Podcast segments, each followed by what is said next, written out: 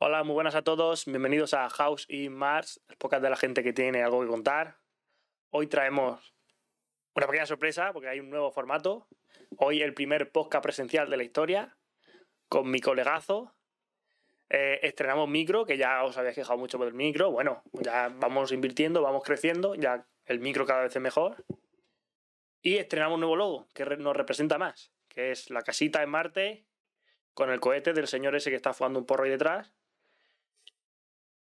Y está bastante guapo, la verdad.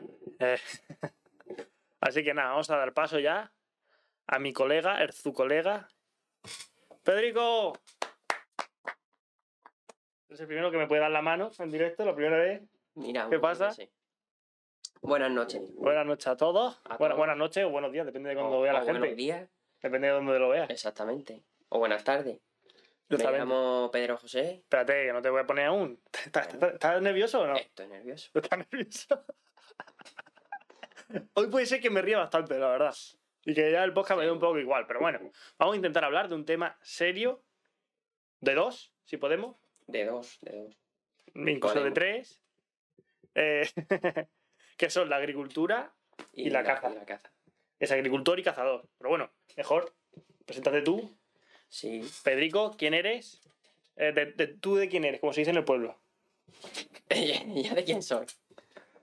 Nada, yo me llamo Pedro José González Gilar. Eh, soy agricultor y cazador.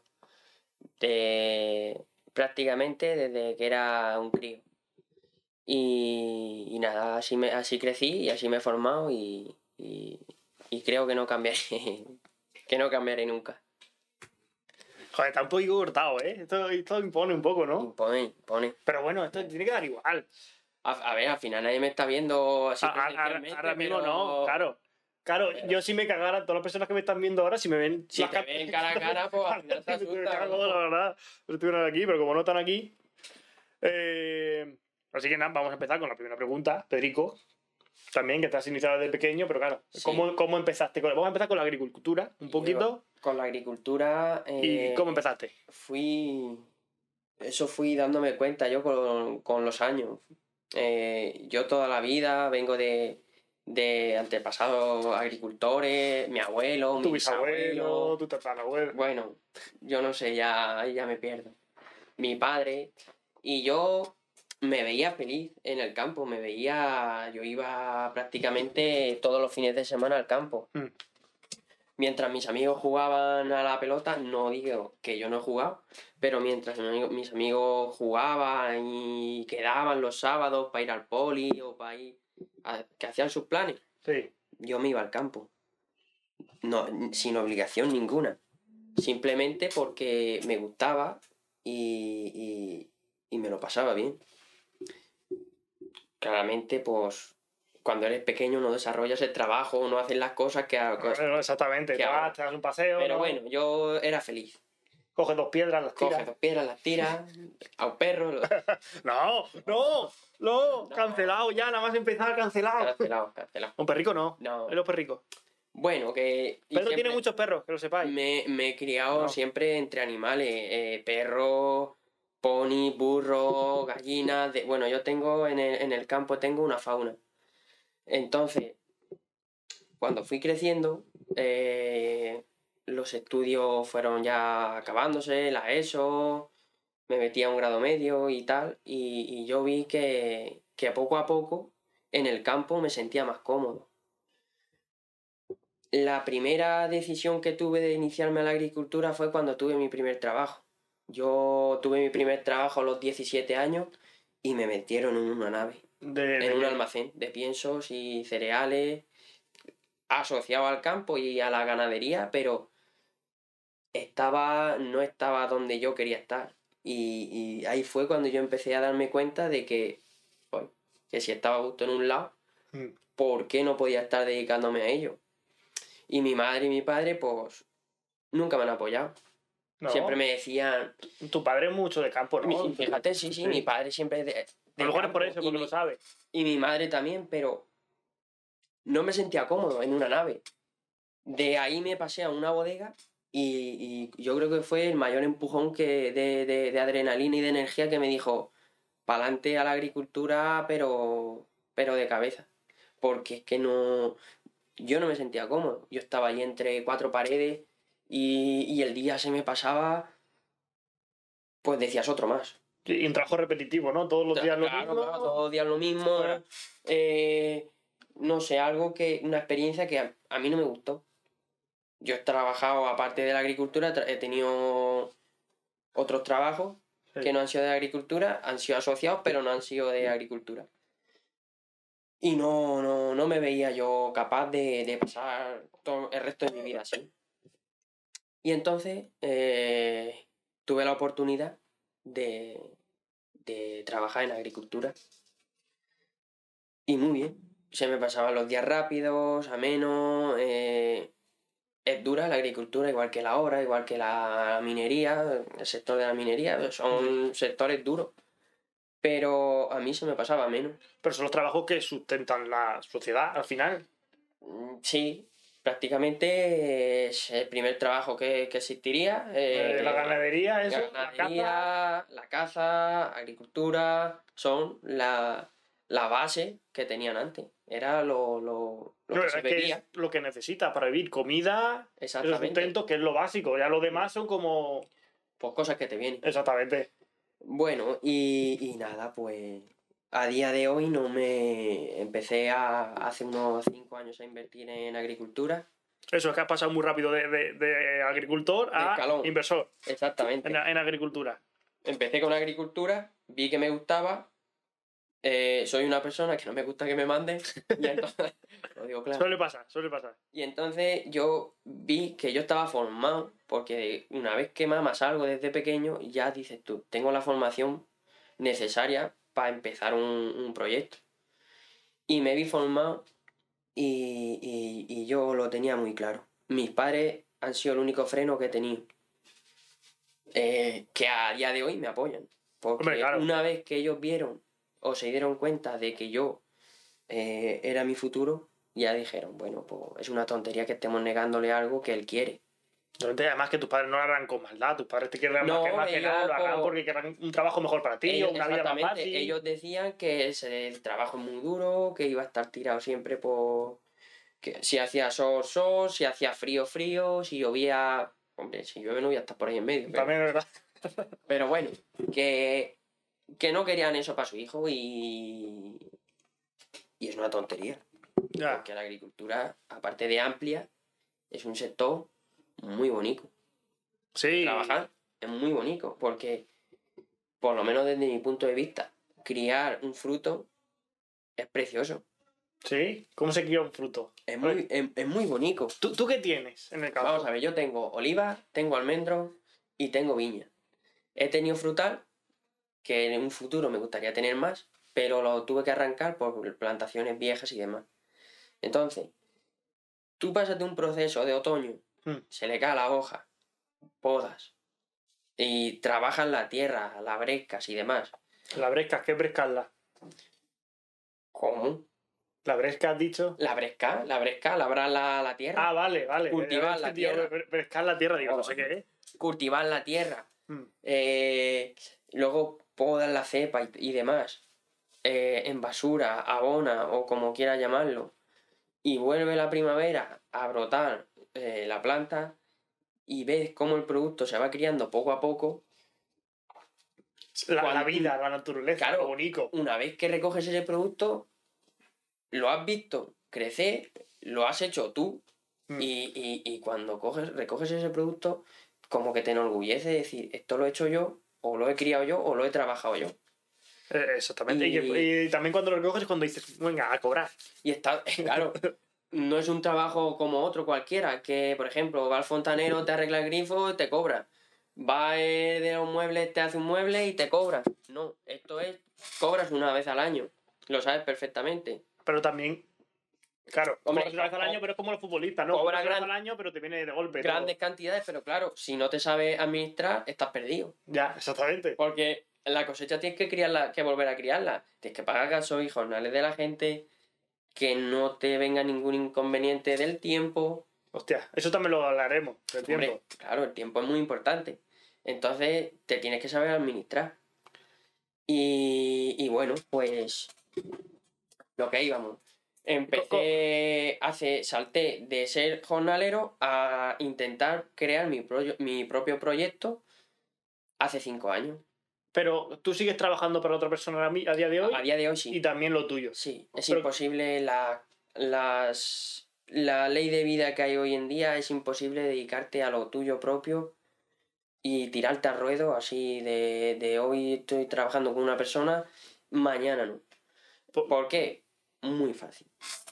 Un fontanero Sí. hoy está trabajando en, un fo- en una fontanería con alguien y mañana o, o el mes que viene dice, me, me, me voy de mi cuenta. Se compra una furgoneta, cuatro herramientas y, y los materiales los va pidiendo conforme le van haciendo falta y ya puede ser autónomo. Sí. Una inversión de 100, 200 mil euros es mínima. Dentro de lo que cabe. A Tienes que ver, pagarlo. sí, ya. Tienes que pagarlo. Pero un agricultor con las capacidades que hay hoy en día, tienes que comprar finca, tienes que tra- comprar tractores, tienes que comprar maquinaria, tienes que cultivar la tierra durante un año para sacar su primer fruto.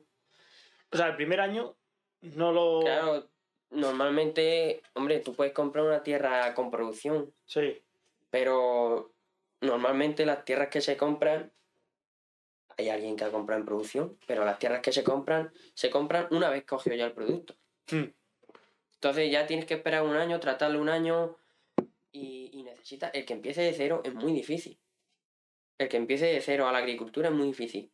Porque un tractor ya, por ejemplo, vale mucho dinero. Y para vivir necesita gran capacidad de tierras. Entonces, Hostia. la tierra está cara y la inversión sería muy grande. Ya, pero que la tierra es como. La tierra es limitada, la tierra se va a acabar y la tierra fértil es más todavía. Entonces, claro, también es una inversión que tú cuando quieras la puedes volver a vender. O sea, es una, no solo la- los frutos, sino que también la tierra. Sí, El que se compra un tractor y se queda viejo, o un coche, la furgoneta y demás, Sí. también eh, lo desaprovecha. sí, claro. Sí. De- Pero entonces, claro, como son, tienes esos gastos tan grandes, no puedes, Lo- no puedes lo- dedicarte a ello. Claro, los gastos son muy grandes. Cuando tú tienes que aguantar un año entero, tienes una de dos.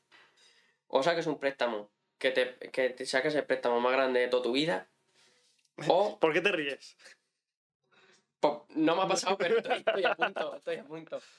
Eh, o, por ejemplo, yo tengo 26 años y a día de hoy, hace un mes, saqué mi segundo préstamo. De bastante. De bastante no, dinero. si no quiero decirlo, no lo diga. Pero era Monis. Es recio, es recio. Es recio. No es pequeño. ¿Cu- ¿Cuántas cifras? ¿Seis cifras? Seis cifras...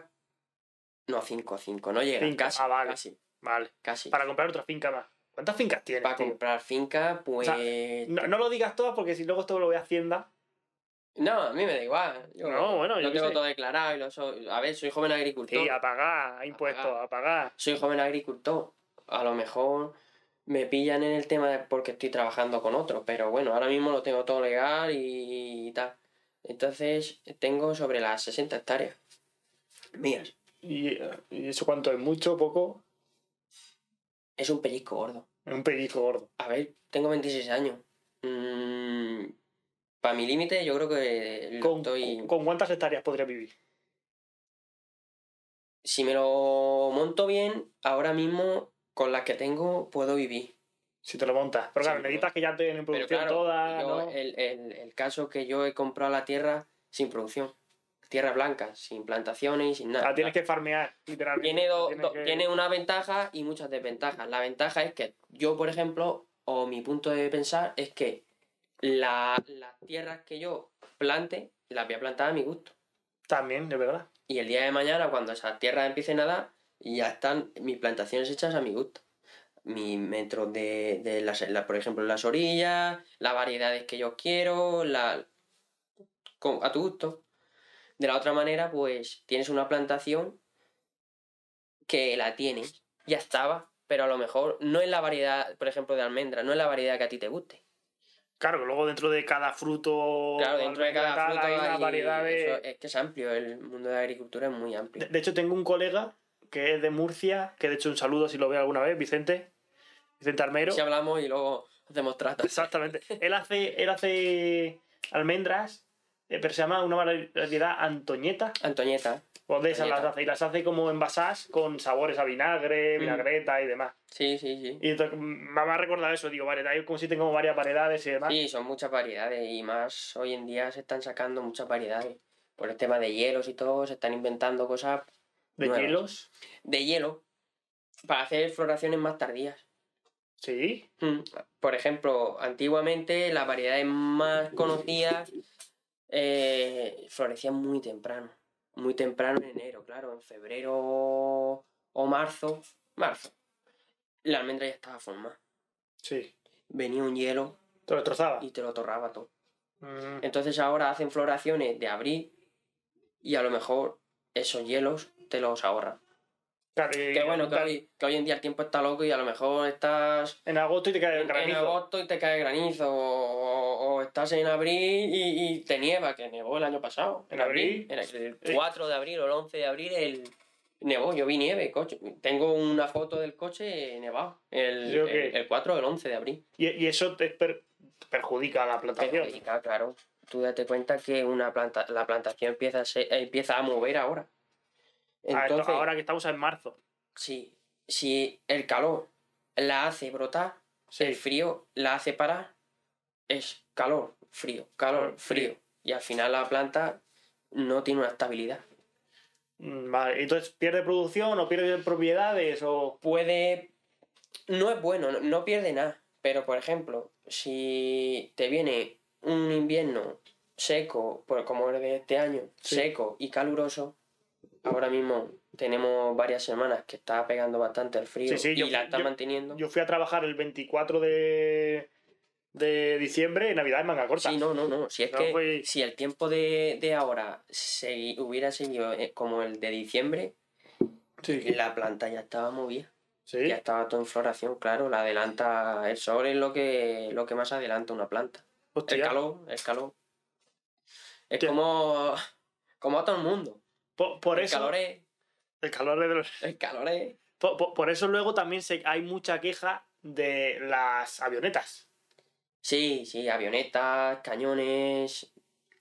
¿Qué, qué, qué son eso? ¿Pero eso se, se sabe que se tiene? ¿Eso es legal? ¿Eso se puede hacer? Eh, yo hablo de lo que yo tengo entendido. La avioneta supuestamente. No vamos a señalar a nadie. No. La avioneta hace mucho No, tiempo. no, no vamos a señalar a nadie. La avioneta hace mucho tiempo que supuestamente está prohibida. Igual que cañones. Hmm. Pero yo ¿Qué- no- yo no- ¿Puedes yo- explicar qué hacen? Sí, claro. Yo no, yo no culpo a nadie, ni hablo de nadie, ni, ni quiero que se tome nadie a pecho de lo que, de lo que ve en el vídeo. La avioneta y, y los camiones y los cañones eh, parten las nubes, las deshacen, Hmm. tiran un gas que la nube la deshace. La deshace o la parte. Hace que cada va- nube vaya Claro, para un lado. O sea, que ejemplo, cambia de dirección también, ¿no? Si aquí tenemos el campo y aquí está la nube, Sí. si aquí pones un cañón, la nube se, de- se abre o se deshace. Y al final Te pues, cae donde no te tiene que caer. cae donde no tiene que caer o cae lo que no tiene que caer. Porque también Entonces- provoca gotas frías, ¿no? Que provoca que caiga Claro, más, claro, más bestia, ¿no? Eh, Ese es el gran problema. Si cayera normal y dices, pues lo mismo me da hasta poco igual, ¿no? si es que yo lo veo una tontería, los cañones y las avionetas. Yo sé que, que dentro de los seguros hay mucho dinero, aseguradoras y demás, hay mucho dinero, que son las mayores Los que tienen estos. Culpables. Sí.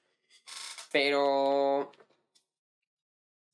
mm, no lo ven desde mi punto de vista, por ejemplo. Yo toda la vida he sido de, de secano. Mm. El dicho de soy más secano que una liebre. Entonces, No lo había escuchado en mi vida. En mi vida lo había escuchado. porque no eres agricultor. Entonces, si una nube te entra en julio y llueve, porque está toda la fruta o la, o la verdura o lo que tengas plantado, pues te jodes como nos hemos jodido todos. Si te cae granizo, te jode, y si te cae agua, pues mira eso que te has llevado. Mm. Entonces, muchas veces en, en julio ven una tormenta venir y "Oh, esa tormenta lleva granizo. Vamos a romperla, vamos a pararla. Claro, los cañones eso empiezan a pegar pepinazos y la nube a tomar por culo. Claro, y, te, y cae otras personas que no. Cae otras personas o cae otras cosas que no debe de caer. A ti te, ca- te jodió un poco el tema de la almendra, ¿no? 2017, almendra, uva y oliva, todo. Todo. Todo. Teníamos un tractor comprado, un remolque recién comprado también. Hostia, no sabía yo que era. Yo pensaba que era almendra nada más. De ahí eh, lo que viene el, el, el- Esto, que te he dicho antes del dinero. Eh, que esto del dinero. Me voy a acordar. Administrarse. Ah, bueno, claro. Si, por ejemplo, yo año... Vienen las vacas flacas. Hubiera- que. exactamente. Yo, por ejemplo, aún no me dedicaba a la agricultura de lo mío. Eh, pero mi padre siempre ha tenido bastante campo y ese año, por ejemplo, compró un tractor, compró un remolque y, y- y no recogimos nada. Hostia. Nada. Ni uva, ni almendra, ni oliva, nada, nada, nada. Por un granizo que te cayó, que lo mismo era de una avioneta o cañón de estos, que tampoco puedes culpar a nadie y Que no menos puedes culpar a nadie, tanto ni- tiempo. y a lo pero- mejor otros agricultores o otra gente tiene otro punto de vista de, de- de- a lo mejor está diciendo, este tío no tiene ni puta idea, pero piensan de otra manera, que es, por, es probable. Todo el mundo piensa, no piensa igual. No, exactamente. To- todo el mundo Entonces, si... piensa que lo suyo es lo correcto, pero ahora otra cosa es que. Yo pienso que, que, que esos cañones o la avioneta está diseñada para deshacer o partir una nube.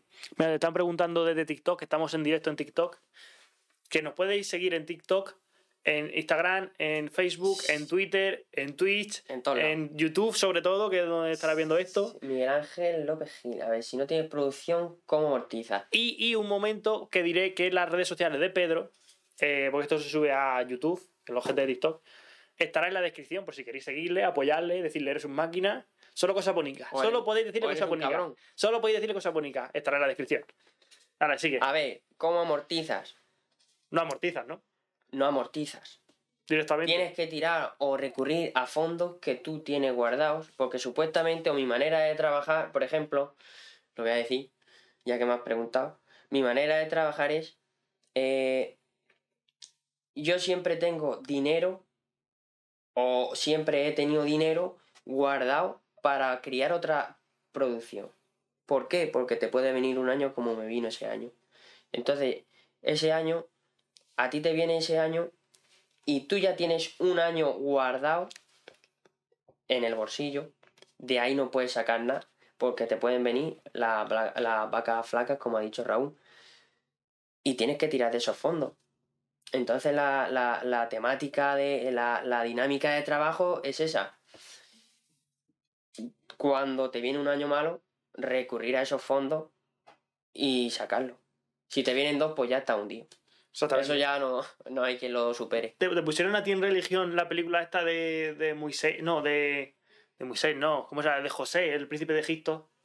Me suena, me suena. El tema de que soñó lo de las vacas flacas, Sí, siete años de vacas sí, flacas. Y, a mí me lo pusieron, quini- quini- pero 500 veces en el, en el colegio. Pepita, te quiero un montón, pero pusiste esa película como 200 veces. Te lo juro, no que querías hacer nada, esa película.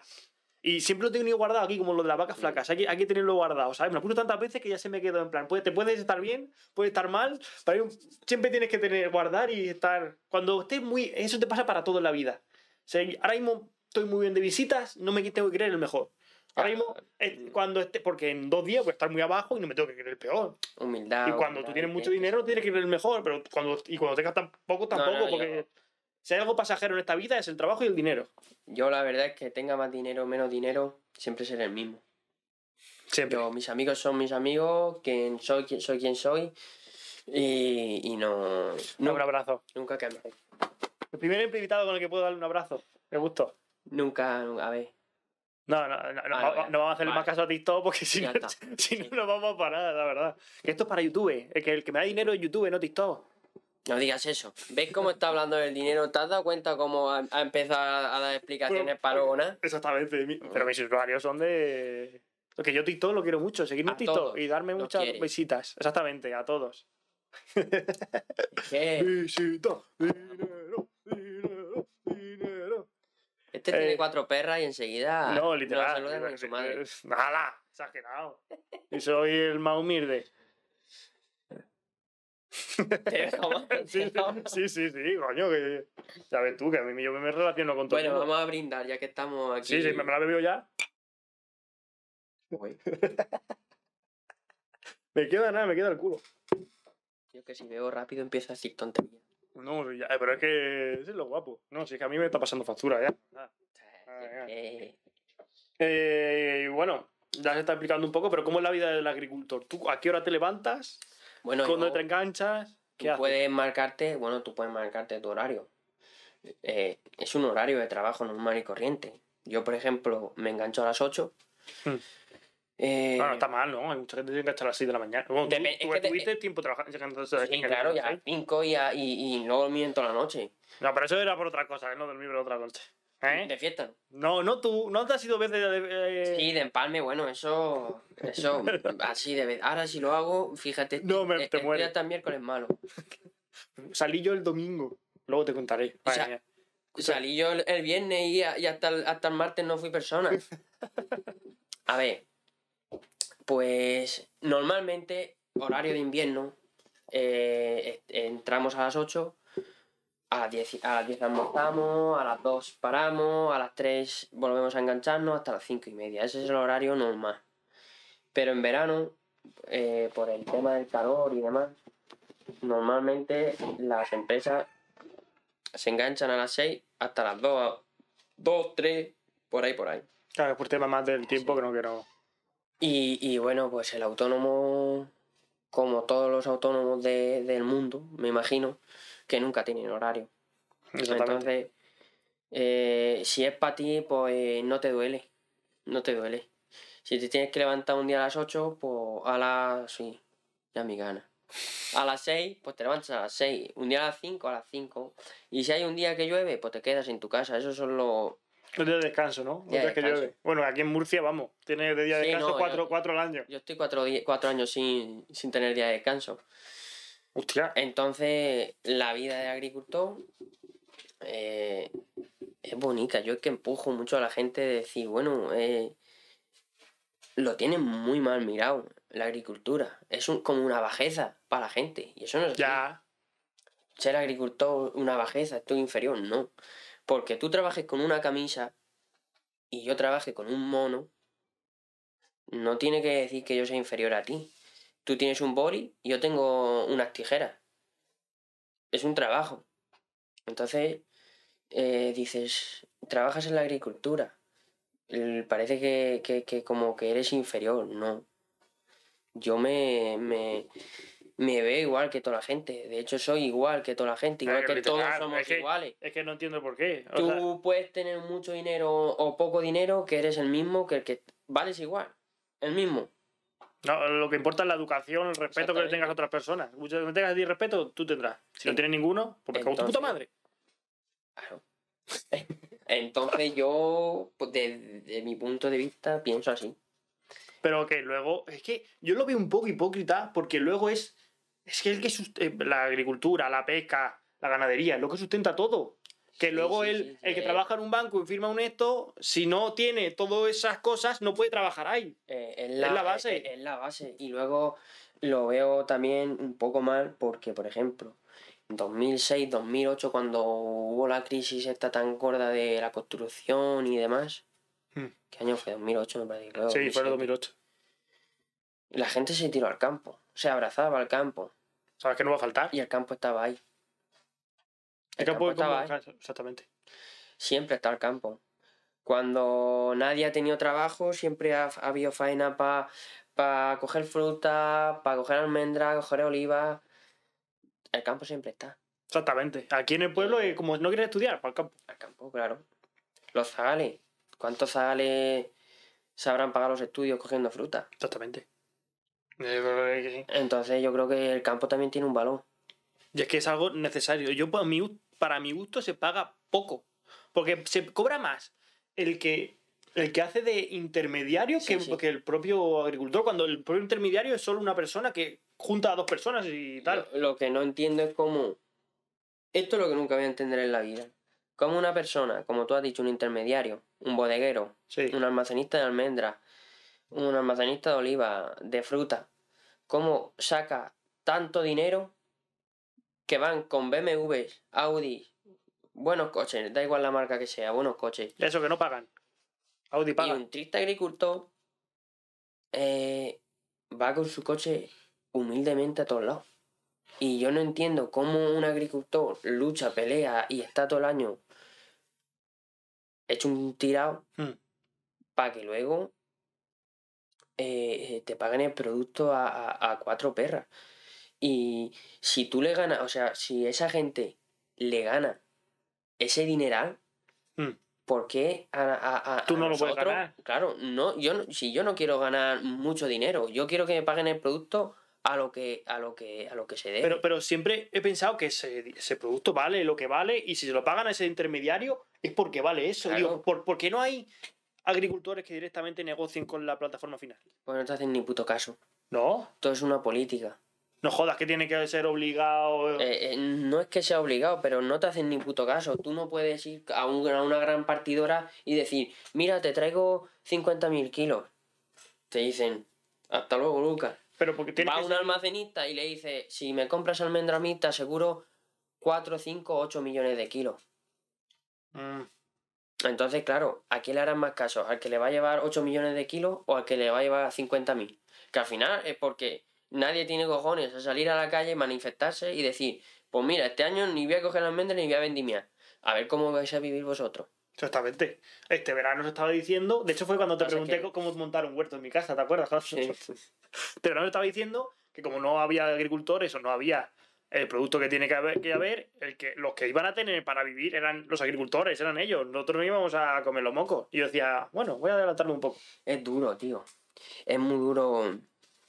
Es muy duro estar criando una cosa para que luego el precio, por ejemplo, como llevamos unos años, supuestamente sacaron una ley que el, que el, que el producto no se podía vender a menos de precio-coste. Hmm. Pero mi pregunta es, ¿cuál es el precio-coste? Porque la uva a 30, 40 o 50 céntimos, 50 céntimos, quien me escuche está diciendo, este tío está loco. El kilo. ¿Cuánto te cuesta criar un kilo de uva? ¿Cuánto te cuesta? Pues no he hecho la cuenta. Pero. Eso tiene que- las cuentas tienes que tenerlas todas a muerte, todas. pero eh, si haces la cuenta te ahorcas. Pero es que es, que es un Si es que acto de realidad, es que es un golpe de realidad. Es decir, pues mira, tengo que. Todo el Es lo mundo más que, caro, to- tengo que- to- todo el mundo que habla conmigo me dice, tú estás loco. Vas a plantar 25 hectáreas de viña al precio que están las viñas. Yo tengo ilusión. Pero claro, la ilusión a lo mejor me lleva al fracaso. Y, y, y, y es que es triste porque lo que estamos hablando, que una persona gane tanto dinero con un producto que es tuyo y tú estés arruinado y esa persona esté creciendo, eh, Sí, nos está hablando un colega. Eh, perdonad la intrusión. sí, sí, Alberto, que te follen. qué hijo de puta. no lo contestes, cállate. Tira, por ahí.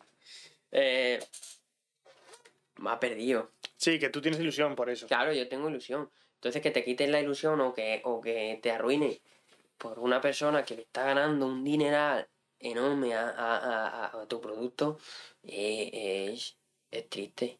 Pero claro, esos almacenistas que hacen, hablan con varios agricultores y juntan mucho y luego los vende. Eso es como una tienda. Eso es como, como una tienda. Y al final, como, como todo pasa en esta vida, se está perdiendo todas las tiendas. Por ejemplo, mecánica, de aquí a 10 años, ¿qué mecánicos van a haber? Cuatro. No, pero eso siempre lo pienso, ganaderos. Este, este Navidad el cabrito estaba carísimo, por eso, porque no hay ganaderos, no hay, no hay pastores. Ganadería, pero si es que al final la ganadería y la Todo el agricultura. mundo quiere ser, eh, estudiar Derecho, estudiar Medicina, Sí, estudiar Ingeniería. funcionario, en, este país de no es más bonito ser autónomo. Exactamente, sí, bueno, en este país. Es que todo el mundo quiere ser funcionario porque no tienes estos problemas.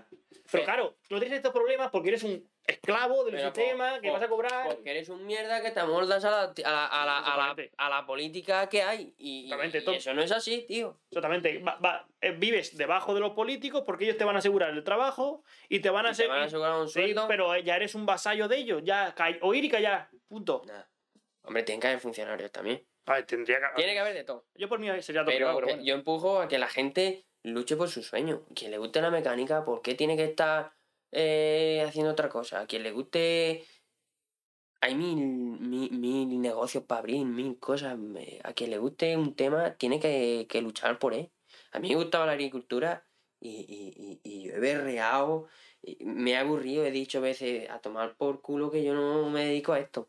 Y al final, mira, Si te gusta, te gusta. Ya. Entonces es triste Este, sí. eh, dedicarte a una cosa que no te gusta. O, Sí, pero o por- también o es que- estar en un lado para ganar dinero. También, pero desde, desde que estás en el proceso de, bueno, en la, la educación, ¿en qué momento te han dicho a ti en un colegio que tú puedes ser empresario? Pero porque es la base que no, que no, que nos inculca nadie, de que no te hablan, ni te dicen, ni te enseñan, ni nada. A ti te sientan en un aula, te enseñan a sumar, multiplicar, leer, escribir, que yo Pero la no mitad te- de las cosas no las sé. Pero no, no te enseñan lo que es la vida. Pero no te enseñan a, a- a luchar, a, a- vivir, a, aprender cosas nuevas, no te enseñan exactamente, como dices tú, lo que es la vida. No te... Pero es que una persona funcionaria ha estado estudiando toda su vida, luego se saca la carrera, se ha ha estado estudiando cuatro años encerrado en su casa y ale, te ponen un, plato, un, puesto de, un puesto de trabajo fijo en el que no te va a faltar de nada, Claro. no te van a poder echar. Entonces, ¿qué realidad vives tú? Esa no es la realidad de nadie, no debería de ser ni una realidad. Esto tiene que cambiar. Porque la realidad es, es que lo que nos ha hecho evolucionar desde las tribus y demás es el luchar por perseguir, por mejorar. El falta, falta, ha habido épocas en las que las tribus faltaba comida. Pues te ibas a, a caz- a buscar, a cazar, a Mm. pescar y te ibas sobreviviendo y creciendo y luchando y te equivocas. Da igual, sigues creciendo, te equivocas, sigues creciendo, da igual, te vas a equivocar mil veces, Sí. pero sigues creciendo. Pero es que como ahora es tener miedo al error increíble. Es tener un miedo al, error a, vale, voy a seguir este camino porque nadie me va a decir que no. No, nadie me va a decir, tú no vales para esto. a- a mí, ¿sabes qué? Lo que, lo que me, una cosa que me, que me dijo un primo de mi madre que Hmm. me impactó mucho, que fue, y es verdad, ¿eh? Me dijo, ¿tú te- ¿a ti te gusta la agricultura?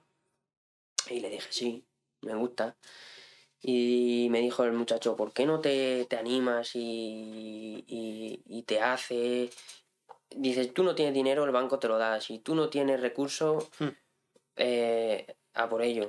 También tienes que jugar un poco con eso. ¿eh? Hay que saber cuándo. Y eh, entonces me dijo, eh, ¿qué, qué tienes miedo? Dice, si lo único, como único te puedes quedar en la vida es como viniste, sin ropa. Totalmente. No te vas a morir ni te va a pasar nada. Te vas a quedar sin ropa. Y- Este, este clip te lo voy a editar, te voy a poner music, musiquica esta de en blanco y negro, te voy a poner tin, tin, tin, tin, tin, tin. quien, quien, quien, quien tenga miedo a... Muchas veces nos hemos caído de pequeño en la vida. Muchas veces. De la bicicleta, corriendo, te has tropezado. Y a que te has vuelto a levantar. Pues esto es igual. Si una cosa no te va bien, o, o te va bien, si una cosa no te va bien, puedes probar por otra. La vida es muy larga. Muchos días, muchas horas. Es muy larga. O sea que si te caes hoy, si no te levantas mañana, te vas a levantar pasado. Pero te vas a levantar. O sea que la cuestión es que nadie, o sea, todo el mundo se equivoca, pero nadie se va a morir por equivocarse.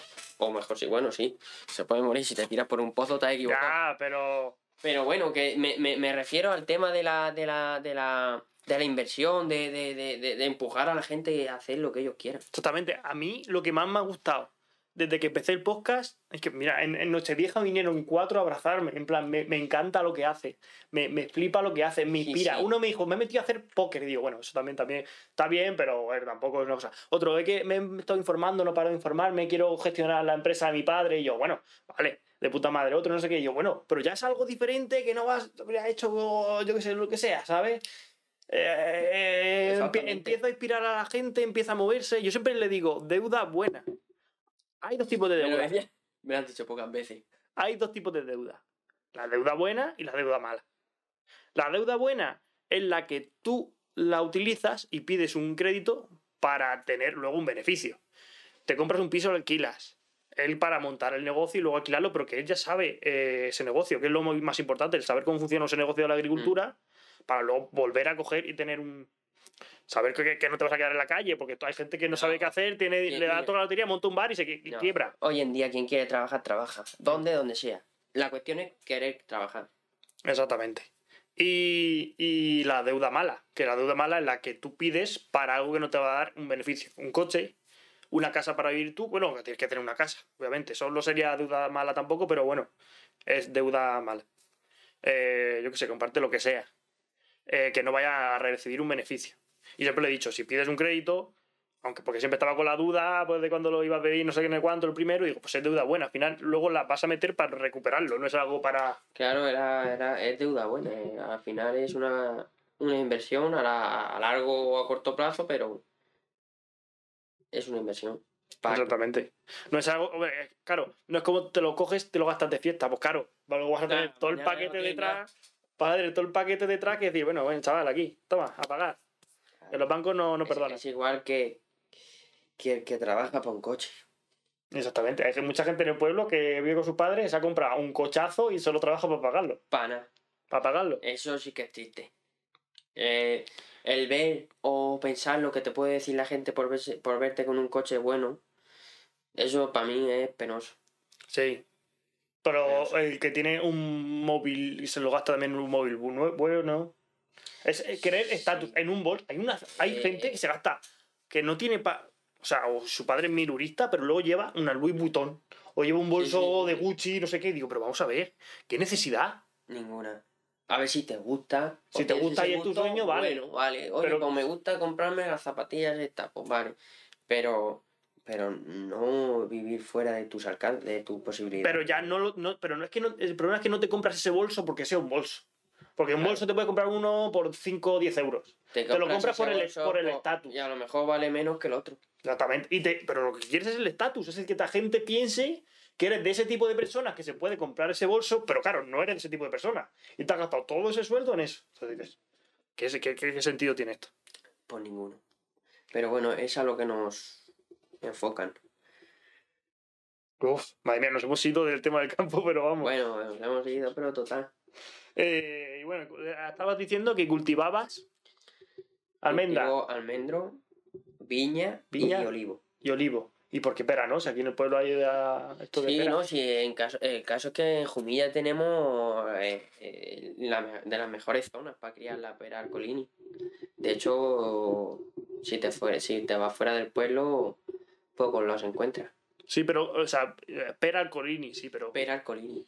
pero es mejor que los demás o qué Sí, coño es claro, eso? tiene una calidad bastante buena. Sí, Mm. tiene más Muy sabor, buena. tiene más, más. sabor, más dulzor, eh, es bastante buena. ¿Y por qué no te tiras Y- a- ¿Pero hay demanda o no? Hay demanda, pero la- la- lo que pasa es que los, los españoles somos imbéciles. Sí, ¿por qué? Porque luego compran. Claro, toda esa pera o toda la fruta se exporta. Y luego compramos nosotros de fuera. Vamos de Marruecos, que es más barato. Entonces, ahora hablo de la almendra. Nuestra almendra se la lleva Francia, Suiza, se la lleva. se exporta. Eh, nosotros, la almendra que consumimos es americana. ¿Por qué? Porque es más barata. Pero tiene mm, bastante peor calidad que la que tenemos nosotros aquí en España, pero para que veas la inteligencia de los españoles. Sí, además que. eh, Cuesta menos traerla desde fuera que hacerla tú eh, aquí. Si tenemos un producto español de calidad, ¿por qué nos vamos a comprar allá en Cadios para traernos una almendra que tiene peor calidad y peores cosas? Si es que es una tontería. Me cago en Dios, si la tenemos aquí en España, con una calidad tres veces mejor que la americana y no la traemos. Intereses, Ya, el dinero. Eso siempre pasa, ¿eh? intereses. Y pero. O sea, pero ¿por qué? ¿Porque tienes que pagar los impuestos de aquí para allí pagar los Yo no sé, americanos? de, o- de ahí no entiendo. Lo único que sé es que se exporta todo, o porque los españoles no queremos pagar esos precios, o porque políticas, yo qué sé, no tengo ni idea. Pero son tonterías muy gordas. Que una almendra que se cría aquí en España la exportemos fuera con calidad, igual que la fruta, Hmm. igual que con todo, el aceite, con todo, que se exporte.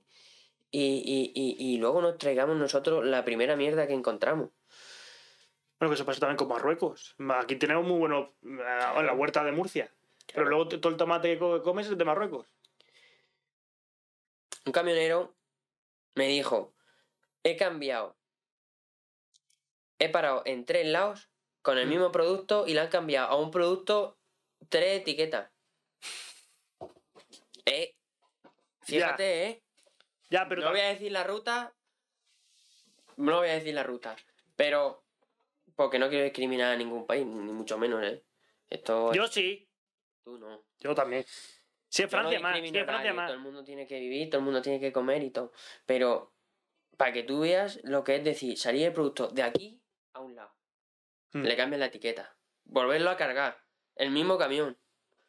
De, eh, de- de ahí a otro lado. Hmm. Bajar el producto.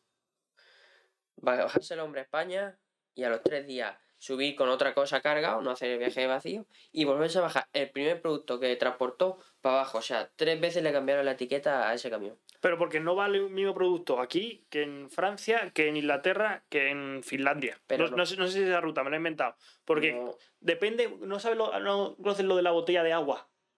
No vale lo mismo una botella de agua en un puesto de la calle que en el supermercado, que en un bar, que en un aeropuerto. En cada lado vale diferente la misma botella de agua. Dep- dep- no, de- no vales lo que eres, sino dónde estás. Claro, exactamente. En- Entonces, ¿pero por qué ese producto se mueve tanto y ganan todos? Todos ganan. Porque eh, la gente- si la gente. Eso es de tener poca vergüenza. Ya, pero si. Todo el mundo quiere ganar, pero ¿qui- Exactamente. ¿quién piensa en el ciudadano? Exactamente. Pero también, a ver, nunca voy a defender eso porque eso siempre me pareció, los intermediarios me han parecido, pero lo peor. Y siempre he defendido que el agricultor vaya al propio Claro, sitio claro. a vender, pero claro, no sabía que había almacenistas y, Mm. y que todo se movía por ese tema. Digo, porque claro, hay uno del pueblo que sí que mueve en grandes cantidades y se mueve él, ¿no? Y tiene sus propios camiones y toda la historia. Sí, sí, hay varios. Pues, Hay es que te varios. quita muchos intermediarios, tú ganas más, o sea, es un paso grande. y Siempre, mm, nunca... Claro. siempre- ¿A que, a que es- sí? Eso es... Pero ¿cuántas hectáreas tiene uno de esos? Si tú tienes, sesen- ¿cuánto has dicho? ¿60? Si el problema es que la agricultura y la ganadería, es triste decirlo, pero en un futuro se van a quedar para las multinacionales. Sí. dos, tres grupos de inversores, dos, tres personas de esta cuerda de inversores se juntan, compran mil, dos mil hectáreas, explotan las tierras, cuando no valga, te Otra. quedas. ¿Por qué? Porque hoy está cara la oliva, ponemos olivas. Mm. Porque esa gente buscan fincas grandes y fincas que tengan riego. Eh, hoy está cara la oliva, ponemos olivas. Claro, con el agua hacemos un milagro. En dos, tres años tienes una plantación en producción. Cuatro años. Mm. La producimos. Que mañana está la oliva barata y el almendro caro, Lo cambiamos. lo cambiamos. Entonces, esa, esa gente saca millones y millones de kilos. Yo saco miles. Ya. Entonces, no puedo competir contra esa gente. Ganaderías. Naves industriales de estas gordas, El animal encerrado. el animal encerrado, No le da el sol. a comer, Mm. no le da el sol, no le da nada, y, y ordeñar o lo que sea. Se va a quedar ya como algo artesano. Se va a quedar como, Se va a quedar. como el jamón Joselito, como que va a ser Claro, productos claro. súper caros. Pero que es lo que debería valer un producto que, que cuide. Grupos de inversores que no tienen ni puta idea de dónde están o dónde tienen las fincas. Mm. en- contratan gente, un gerente que se lo lleve y, y, Y que no van a pisar ahí en la vida. inversores. Y, y, se- y a, a quien le joden es a mí o a, los- o a, los- o a las personas como yo. Exactamente. También es que yo pienso que se debería, a ver, ayudar más. O sea, también se debería dar un poco más de información a vosotros, porque en, en estos puntos no deberíais competir por precio, sino deberíais competir por valor. Esta almendra, este uva, la he cultivado Claro, yo claro, claro. más tal, y que los vinos con vuestra uva fueran mucho más caras que uno con producción Yo tan, que- bestia, que- con de inversores. Lo que veo que hoy en día eh, la gente en la agricultura, por ejemplo, busca cantidad, Mm, Ya, cuando debería de buscar calidad. Es que. ¿Sabes Eh, que lo- los tomates ya no, ya no saben cómo hace 20 años? Salió un estudio. Ni No, hace como no, 30, ni, ni- hace como ni- ni 40. cada vez menos, pero porque un tomate, una, si es, la las fincas de hortalizas, eso es, eso es flipante. La mierda que le echan para que nosotros nos comamos una, una, una lechuga en 15 o 20 días tengan una lechuga criada. eh, ¿Cuánto tarda una lechuga? menos de un mes está criada la lechuga. Y de normal, si la cultivo yo en mi casa, ¿cuánto tarda? Bastante más. El doble. Hostia. Y luego tú eso te lo es, comes. es un proceso natural, tío. Le estás echando agua, le estás echando. Le echas el abono o basura o mierda de cabra que se, ha- que se le ha echado toda la vida. Hmm. Y eso es un abono natural. Pero hoy en día empiezan con las feromonas, empiezan con, con, con Bueno, Ya, Y luego no te dejan cultivar, eh, como traje a Iván, el biotecnólogo, no te dejan cultivar otras variedades que están modificadas genéticamente, pero que es, lo único que hace es, por ejemplo, como a las, a las manzanas, muchas veces cuando le da un piquete y se oxida, sí. que tarda en oxidarse. Y es el único gen que se coge, se lo quita de la manzana y, se lo, y ya no se oxida. Entonces dura mucho más, la- se pueden vender más, porque No, claro, claro. Está, está más, más bonita para vender al público. Pero que de natural tiene eso. Es tam- también, pero es que claro, no es natural, pero hay otras cosas que no son naturales y que No, consumimos no, todos los días. Hoy en día, hoy en día comerte un pollo no es natural, comerte un cerdo no es natural, comerte una verdura no es natural. Una triste fruta no es natural. Sí, pero ¿por también qué? se van mejorando los procesos y no quiere decir, bueno, un pollo cultivado en tu casa es lo mejor Hombre, y se claro. vender mucho más caro que uno... De hecho, tú o- o a la gente, eh, todos no vais a criar un pollo porque no tenéis dónde meterlo. Pero el que pueda, el que pueda criar un pollo, cría un pollo tú y no te lo comes. y, y no, no, no, no, como no te lo vas a comer. Porque tú, me viene mi perro y me hace, ay, ay, ay, ay, Bueno, ay", un perro. o se me acerca, me hace cualquier cosa, ya no me lo como, ya no puedo. Joder, con la ley animal esta que han sacado Sí, sí. animalista, no. O sea, yo no soy animalista. De hecho, ahora, ahora hablaremos de, bueno, y contaré el caso de Fran Cuesta, Fran de la Jungla, que él tampoco es animalista. Eh, bueno, criar un pollo y os coméis Dicho el pollo que habéis criado vosotros en el campo y comeros un pollo que venden en el Mercadona. Que no desperdicia a nadie, pero comprarlo, coméroslo y saborearlo y, me dice, y luego le ponéis a Raúl la diferencia del pollo. Eso, dejadlo en los comentarios. El cuando criéis el pollo, Eso, lo criáis, Bueno. lo compráis. eh, En los comentarios. la diferencia es muy grande. Hombre, me lo imagino, pero obviamente. Porque tú le has dado de comer al pollo lo que has querido. Ya, pero que con el, con el pollo de la granja te estás comiendo mierda, no te estás comiendo carne, mierda. Porque eso lleva de todo. El estrés del pollo. 16 o 17 horas de luz para que el pollo esté ahí picando sin parar. Hmm. Eh, pienso con, con, con feromonas que el pollo crezca, crezca, crezca, crezca. Al final es mierda todo. No es algo que sea natural, No, exactamente. no es nada, nada claro, hay que natural. buscarle la producción y que. Y luego la granja de cerdo o la granja, pues en, en cuatro días tiene un cerdo que parece la mesa esta. No joda. Te lo digo yo. O sea, a ver, yo entiendo. mm, voy por la- un poco por las dos partes, porque yo entiendo que totalmente. eh, a ver, es mucho Claro, más sí, natural claro. comprarte un pollo. Sí, claro. Pero claro, ¿qué precio valdría ese pollo si todos los pollos se cultivaran así? Podría pasar hasta ser un producto de, de- de- de- bueno, no voy a decir de lujo, pero iba a costar mucho más, ¿no? Lo mismo comer pollo tres veces a la semana y tendrías que comer uno. ¿Sabes? Porque ya es unos cultivos, unos procesos. Jode mucho porque no es un pollo de verdad, porque no es un pollo que el que com- tú que tú comerías. Pero sí, como sigue esos procesos, pues hay mucha producción y hay más pollos, entonces oferta y demanda. ¿Tú qué prefieres? Una- sí, prefiero comerme el otro pollo, no, te lo digo no, ya. te voy a hacer una pregunta. O a todos. ¿Qué preferís? ¿Comprar un pollo que te cueste 7 euros y que te salga un cáncer o que te mueras a los 56 años o Ah. te salga cualquier enfermedad? A ver, ya, pero eso es un te- poco. O que un pollo te cueste 14 euros y tengas la probabilidad, o tenga el, el- el- el hecho de que es natural. Pues yo ver. prefiero que pagar 14 euros. Es un poco demagogo una eso, cosa. ¿eh? Los- no, Coño. no- no por comer ese pollo te vas a de No, cáncer, no hay ningún estudio que lo sabe. Pero la comida de hoy en día no es comida. Ya, a ver, entiendo que esos productos no son iguales Eh, que en antaño, ni van a ser como... Si un una granja de pollo hoy en día, que se va a estudiar, y, se- y de hecho yo he leído mucho y he visto muchos documentales de que mucha gente hace eh, granja ecológica. Sí.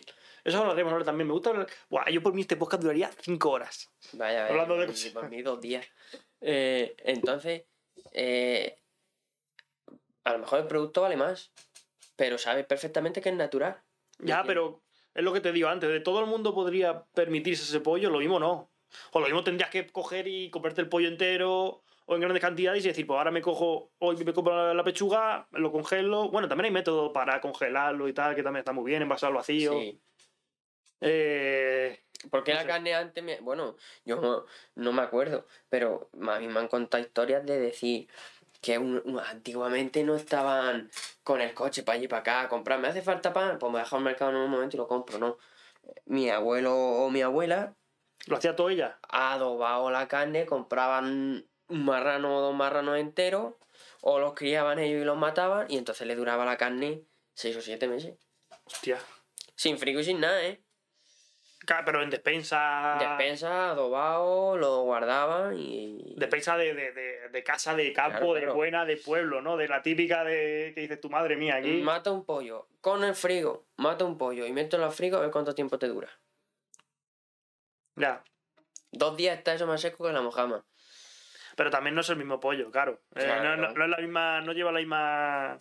De ahí es lo que venimos a hablar. No es la misma comida, no es la misma fase de criar un pollo, no es, no es nada igual. Ya, sí, sí, estamos de acuerdo en eso. Si yo solo digo que lo mismo, gracias a eso, pues, es más accesible la Sí. comida de pollo. No es el mismo pollo de misma calidad, pero. eh, Dejamos los pollos tranquilos y cambiamos Sí, va- vamos a cambiar. A mí me gustaría hablar de- un poco del tema ecológico. Porque Ecológico. escuché, Juan Carlos, que estuvo también en otro podcast, también tiene Sí. otro canal de, de, de campo y a veces lo veo. Él no lo sabe, pero yo a veces lo veo, porque es- no sé, me gusta seguir a la gente que tal. Y tiene otro canal de campo y estuvo hablando de la agricultura ecológica, de que eh, para él era un timo. Porque no es lo Sí, mismo. no. eh, porque. No, mm, no es un timo. Y de, y, de, y de hecho, escuché, vi el otro día un. A la, a la gata de Rodinger, Hmm. que también decía que todo el tema de productos ecológicos no tiene por qué ser ecológico como tal. Ha sido tratado con otros productos, no lleva pesticidas, pero tiene que un proceso si ha sido tratado con otros productos hasta llegar a ser ecológica y que de un día para otro es ecológica y otro no, porque tiene que pasar seis meses, no, no, seis no, meses en la, en la carne. Y otros son Eh, dos años, ¿no? eh, En, en la agricultura, por ejemplo, son tres años. Tres años. Tratado con productos ecológicos. Tratado con productos ecológicos. Pero son mejores los productos ecológicos que los normales que Sí, se puede tratar, sí. Claro, claro. ¿Cómo, los, cómo? Los, los productos normales son insecticidas, eh, fungicidas, que eso, eso es veneno. Sí. Eso es veneno. Pero literalmente veneno para matar a. Para, para matar plagas y para matar focos de, de, de, de, de todo. Entonces, eh, ves como nadie piensa igual. Eh, Exactamente, tu entre un agricultores igual. Yo lo respeto, la opinión de tu amigo. Pero desde mi punto de vista no, no es ningún timo. Porque, a ver, luego el producto también se compra mucho más caro, ¿no? El producto se compra caro. Depende del producto. La almendra ecológica es muy cara, ¿no? La almendra. La uva tiene el mismo precio. Sí. La oliva tiene el mismo precio. Y la fruta ya, sin embargo, tiene algo más de valor. Otra cosa, otra prueba. Mm. Una fruta ecológica y una fruta eh, que no sea ecológica. Sí. Convencional. ¿Qué pasa? A ver cuál dura más. Dura más la transgénica, la, no ecológica. juego la mano que la ecológica te dura más días. Sí. Yo siempre he pensado que lo contrario. Siempre aseguraros que el producto sea ecológico. Nada, nada, nada, nada. Sí. Un tomate, lo que sea. Lo pones y lo pones a ver qué, produ- qué producto te dura más fuera del frigo. Sí, yo, me estoy- yo pensaba que como le metían esos productos era para que durara más. Nada, nada. Una pera que no sea ecológica, más de tres días, no te dura en, en el frutero sin estar, sin, o sea, estando dura. Ah, Hostia, por eso no lo sabía yo. Eso es una prueba para lo que hemos hablado antes del pollo. Probarlo con una fruta, que es más simple. Hostia. Po- y- y- pero ¿por, ¿por qué? Eh, el árbol, por ejemplo, se hace inmune a, esa, a, Esa esa- plaga. a esas plagas. Eh, mm, por ejemplo, de la otra manera, tú estás ayudando al árbol a... Te falta... Es como si, por ejemplo, a ti te crían de pequeño y tu madre no te hubiera dejado siempre, siempre biberón. Tienes Sí. hambre, llora, biberón. Tienes hambre, llora, biberón. ¿No? Te ponen en la mesa y a ti no te dicen, esta es tu comida, come. No te enseñan, pues siempre te están dando. Vale. ¿no? Entonces, ¿quién se va a hacer más inmune? Si, por ejemplo, el árbol tiene una plaga y la sulfatas, Mm. y el otro tiene una plaga Y se tiene que aguantar. y ¿no? se aguanta, el segundo año no tiene plaga. No jodas. ¿Y por qué no se hace eso siempre, entonces? No, hombre, a ver, estoy hablando de más. claro. Digo, si así lo que es pasa es que- la polla. Eh, En la agricultura, eh, los que, los que no son ecológicos, yo, soy, yo no soy ecológico, yo soy ecológico hace dos Ah, sí, lo eres ya. Sí. Eh, es tratar por tratar. Llega la época de la almendra, está empezando a, a verse la- el fruto, a sulfatar. Sin tener plaga. Hmm. Y sulfatar, tra- hacer tratamiento Así a. Bueno, pues esta calle, como me sobra sulfato, la paso dos veces. Hostias. ¿Y no puedes tirar el sulfato directamente? A ver, eh, sulfatos son caros, supuestamente, eh, entonces eh, no lo van a tirar, lo van a aprovechar. Bueno, ¿Cómo lo aprovechan? Tirándolo al árbol. Ya, pero no es. Ya ese árbol la sulfata al mismo día dos veces, ¿para qué? Claro, si lo ponemos Ah, así. ¿No resiste más? No, no resiste más, está gastando el dinero. Bueno, entonces es lo mismo que tirarlo. Claro, entonces, ¿qué, qué estás haciendo con, con, con una agricultura ecológica? Pues eh, no estás echando venenos, estás creando un producto sin, sin insecticidas, sin, Mm. sin fungicidas, sin, sin mierda, y, y estás dejando que el árbol, por eh, regla natural, haga su curso. Hmm. Si tiene que tener, por ejemplo, el almendrero... Selección natural de Darwin, ¿no? En plan, los que Eh, valgan, valgan y los que no. a tomar por culo. Si estás seleccionando, eh, por ejemplo, si estás con la almendra y te entra una plaga de oruga, Hmm. pues te tienes que joder. Te, te entra tigre, pues te tienes que joder. Si te da un tigre.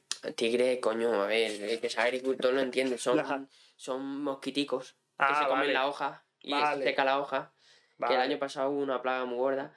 Eh, ¿Sí? sí. Con el cambio climático, con esto que haya cada vez más calor o estos cambios, se notan más las plagas. Sí, y luego están saliendo bastantes plagas nuevas. No jodas. Avispilla. La avispilla es un problema. Avispilla que una avispa pequeña. Mm, No es avispa avispa. Mm, Es una avispa diferente a la avispa normal. Sí. Entonces, eh, lo que hace es. eh, pica la almendra. Sí. La almendra se seca por dentro. eh, dentro de la almendra hace nido. No jodas. Sale una larva. La larva cae al suelo. O sea, después de cogerse la almendra, la- una vez que se haya secado la almendra, la larva cae al suelo y la larva, la larva vuelve a salir y se- de la larva sale la, la avispilla. Más avispilla. Claro, más avispilla, entonces así se va reproduciendo. Lo que normalmente eso se carga, claro, por ejemplo, si yo esa almendra, Mm, porque eso tiene su proceso de tiempo, si yo esa almendra que está con avispilla, porque se nota, ha pasado la máquina de coger almendras y se han quedado almendras con avispillas, normalmente o lo que se suele hacer es coger esas almendras, echarlas a un cubo y quemarlas. Sí. La mitad de la gente no, no lo hace. Entonces, ¿qué pasa? Que hay más y cada vez más y más y más. Entonces, Claro, digo, sí, claro, si todo el mundo lo hacéis. Pero claro, se, se ve a simple vista cuando, cuando sí, se han picado. No se ve a simple vista, pero tú la conoces, porque es una almendra que está emborregada, con la cáscara pegada, eh, fea. ¿sabes? Las almendras estas que tienen como esto verde encima. Sí, como, como, como, como un borrego que se le ha llamado toda la vida, normalmente, o, o a lo mejor una almendra normal, pero que la que se queda pegada en el árbol normalmente, Ahí. después de pasar la, la máquina, que, que tenga vispilla. Mm, También suelen caer abajo, que es recomendable limpiar la almendra una vez que la has cogido, pero, pero nada. Hostia, no sabía yo eso. ¿Y más plagas hay o no? Ya digo. Pero ¿y tú como agricultor ecológico, cómo te enfrentas a eso? ¿Los sulfatas? Eh, como O tienes- o agricultor tienes que aguantar. ecológico, tienes que, apre- que- tienes que aplicar productos que sean de ecológico, para ecológicos. No valen o no hacen el mismo efecto que los que no son, pero es lo que hay. Cuando tú decides de, criar productos ecológicos, te arriesgas a, a- a eso. Y si tú utilizaras un producto no ecológico, ¿te podrían pillar? Te podrían pillar. Cuando luego vean la, la almendra. No. O, o- no es que no es a simple vista, sino que la, la almendra se la llevan, la analizan, Sí. la hoja la pueden analizar. Yo ahora mismo tengo mi finca y a mí nadie va a decirme, oye, voy a, voy a sacar o voy a verte la finca, ¿no? Sí, Hay muchas, muchas ingenieros sí. que trabajan para eso, que están dando vueltas, eh, te pueden coger una hoja, en una hoja sale todo. Hostias. Entonces, claro, te tienes que. te aguantas. Te jodes. Joder, macho. Y, claro, con razón. y- las multas plagas. son muy gordas. Las multas. Tú date pero- cuenta que tú estás cogiendo, aparte de la subvención, Mm, eh, estás vendiendo un producto no ecológico que no es. también es verdad. estás Claro, está haciendo un fraude. ahí Está haciendo un fraude. fraude también, gordo. Habla de esto. Mm. Que. por culo de, de, de burocracia, ¿no? ¿Te estás partiendo el culo de qué, hijo de puta? No, no. ¿Es que no. están, están diciendo algo cabrones estos aún o no? No sé. Pero de haber. Eh... Eh, nah, déjalo, déjalo. Lo vamos a dejar de leer porque son. sí, me están con mis amigos cuando grabo la, la grabación porque lo hago en Twitch, aunque no lo promociono ni nada. Pero, pero bueno. eh, y bueno, mm, llevamos casi una hora y diez minutos ya. Sí. Sí, sí. Son las nueve. sí. Son las nueve. A ver, ¿te tienes que ir alguna hora o no? No. Tú no, no, no pasa nada, ¿eh? No. Eh, Te queda cerveza. No, es que, es que, digo, si, si nos be- bebemos dos, le, le hablo a mi hermana. que vaya, aquí son los Eh, a tus amigos, en vez de estar poniendo Sí, comentarios de mierda, culo, traer un litro, anda. traer cerveza. Eh, bueno, también ha pasado el tema de la burocracia. O sea, ¿qué necesitas burocráticamente? Entregar papeles y demás para ser agricultor. Luego también tú para ser autónomo o empresa. Eh, luego también hay como joven agricultor, te he escuchado varias veces. Sí, sí, bueno, eso lleva un papeleo de miedo, lo de joven agricultor. Tienes que declararlo todo, tu autónomo, todos los movimientos que haces, eh, mucho papeleo, mucho papeleo. Están más tiempo de oficinas que de trabajando. Y para que luego venga a Europa y le den. ¿Has visto que le han dado subvenciones a Marruecos antes que a, que a Mira, España? no me calles, no, cállate, de- no me hables de eso, no me hables de eso. ¿Sabes? Mira, eh, Claro que ahora hace poco hubo una huelga también de agricultores y toda la historia. Claro, sí. Pero, ¿y por qué fue? en la agricultura no para de manifestarse, pero no, la- no nos hacen ni puto caso. ¿Por qué? Bueno, o sea, es que mira lo del metal en Cádiz. Si se manifiestan y le sacan los tanques a la calle, No, pero ¿cómo, si, te van a, cómo te van a manifestar? pero si es que no es una tontería. eh, hace. Cuando yo me quise hacer joven agricultor, Sí. vino el consejero de agricultura de Murcia, no sé qué.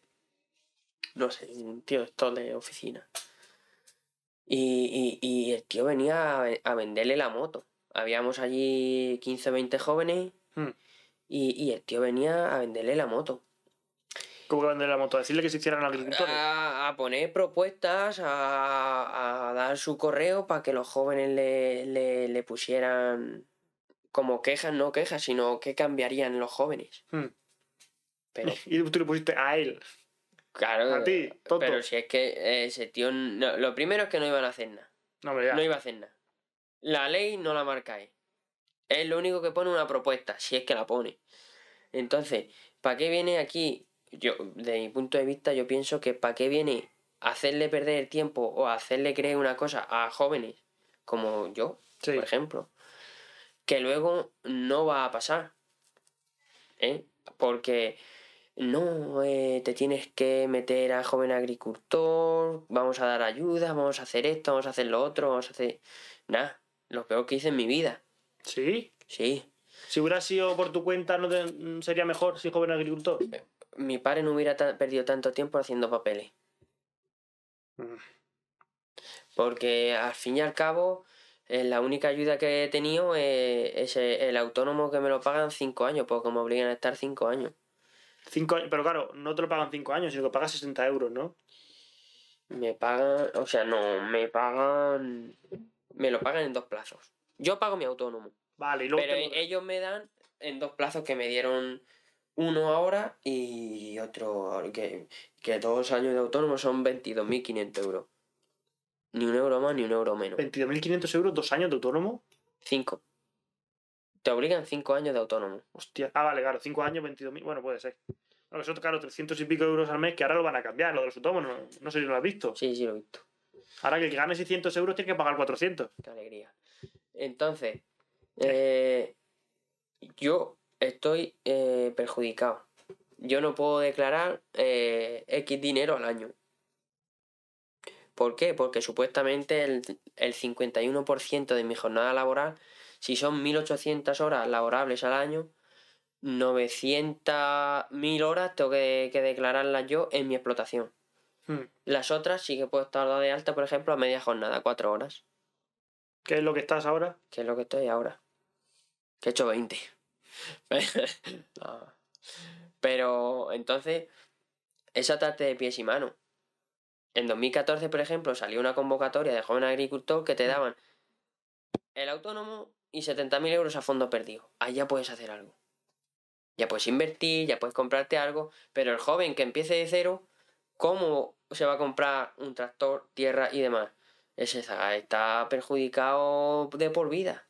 Cuando quiera pagar todo eso, se ha muerto. Como no se compre una casa. Exactamente, tienen que pagar tantas. Como con tienes que pedir, familia. claro, una deuda, tienes que pedir un crédito o algo, vivir toda, Claro. toda la vida. Tiene. La deuda es una forma de control, tío, porque siempre debes algo y es como tienes esa obligación de- monetaria. Es como una Claro. forma de, de valor que tienes que devolverle. Sí. Es un poco loco. Es, es una, una locura esto. Bueno, no, ya, te veo tan apagado con el tema de los impuestos que te lo voy a quitar. Tenía alguna más, Quítamelo pero. porque no. porque no, no- el tema de los no impuestos me no. hace gracia. No, no, eso. Pasamos ya con él, porque ya mira la hora que es. Vamos a Sí. pasar ya con el tema de la caza, Vamos. que también eres Cazador. eh, cazador. Cazador. caz- eh, haces. Yo eh, eh, me he estado informando un poco. Entonces, he visto que hay dos tipos de caza: que es la caza cinegética y la caza deportiva. ¿O cómo va eso? Bueno, sí. Sí. Vamos a ver. La, la caza de toda la vida de Dios ha sido un deporte. Sí, o sea, es de, la- de las cosas más antiguas del mundo. Es un, sí, es Igual una, que la- la Lo primero que hizo el hombre en Cazar eh, eh, cazar para comer. y ganadería, exactamente. Entonces, eh, yo respeto a quien no le guste la caza, a quien no le guste eso. Yo, por ejemplo, a mí me gusta la caza.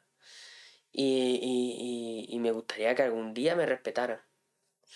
Eh, no está bien. No, yo, cazador, o como cazador, veo que no está bien hecho.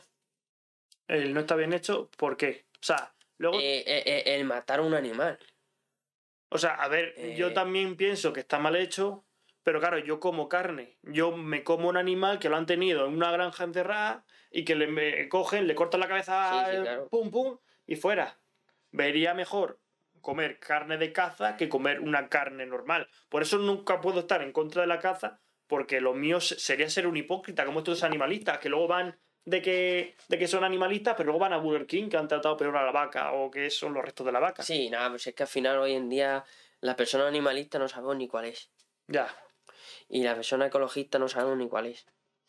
O sea, la palabra ecologista no A sabemos ver, ni yo cuál he visto que Frank Cuesta es eh, antianimalista. Porque el animalista de ahora te le dice, uy, ¿cómo quiero a mi perro desde un iPhone? O eso es lo que decía él. Pero Frank Cuesta no es cazador. No, pero él Frank decía Cuesta, que iba con su... Él, está enamorado de sus animales, él está enamorado de todo, pero ve bien la caza, por algo es. Pero porque él va, como ha dicho, a... Ay, no me acuerdo del sitio.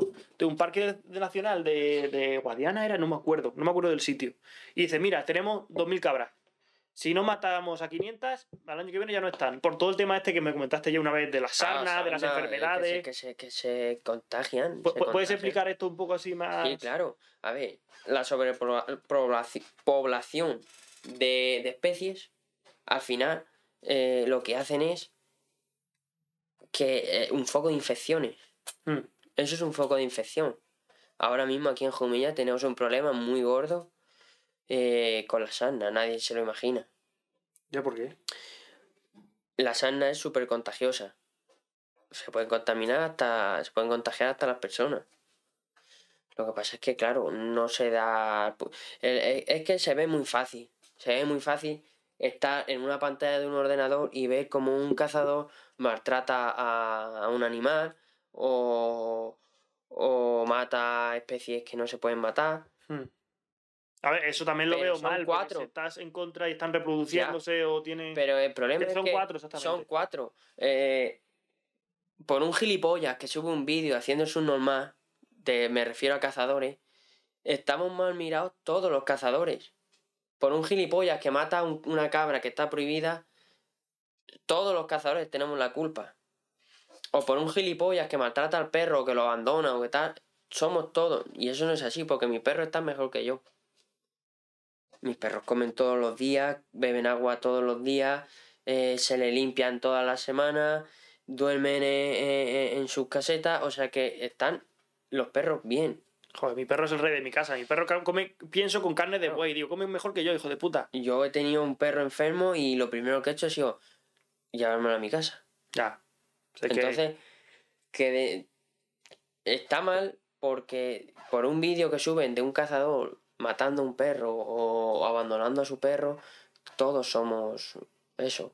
Entonces, no es así. Me he ido del tema. Has Sí. dicho de los... De, De la de- sobrepoblación. Sí.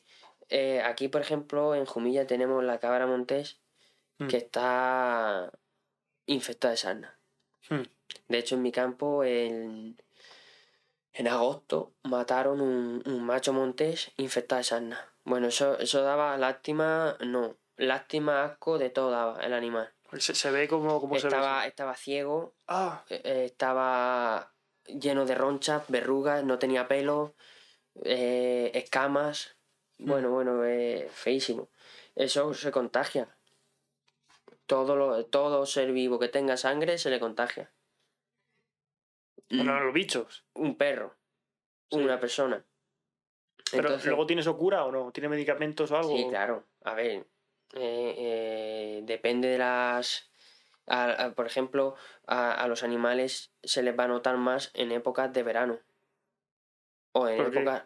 Porque las defensas les bajan, no tienen tanta comida, no tienen tanta agua, no tienen tantos recursos. Entonces Sí. al final las defensas es cuando les baja y entonces cuando más les aprieta el, El- eh, la, la sarna, claro. la sarna. Claro, están bajo defensa, al final una enfermedad es una enfermedad y te baja los anticuerpos y... Claro, claro. Y, y con los jabalíes es igual, pues tienen sus enfermedades. Los conejos hace un montón de años eh, le, le entró la fitomatosis y no quedó ni un conejo. Ni uno. La liebre lo mismo. Mm. Entonces, como cazador hablo. Cuando eso pasó, eh, aquí en Jumilla no, no, no se mataban esas especies. Porque no habían. Y aunque vieras una, no, no. Yo he ido con mi abuelo o con mi padre y, y toda la mañana sin disparar. Porque solo he visto de eso. Porque solo hemos- No, no, porque a lo mejor la especie que se podía cazar era la perdiz. Y porque está en caza mayor y caza menor. Hmm. La caza mayor son jabalí, cabra montés, ciervo. Y la caza menor son las perdices, conejos, liebre.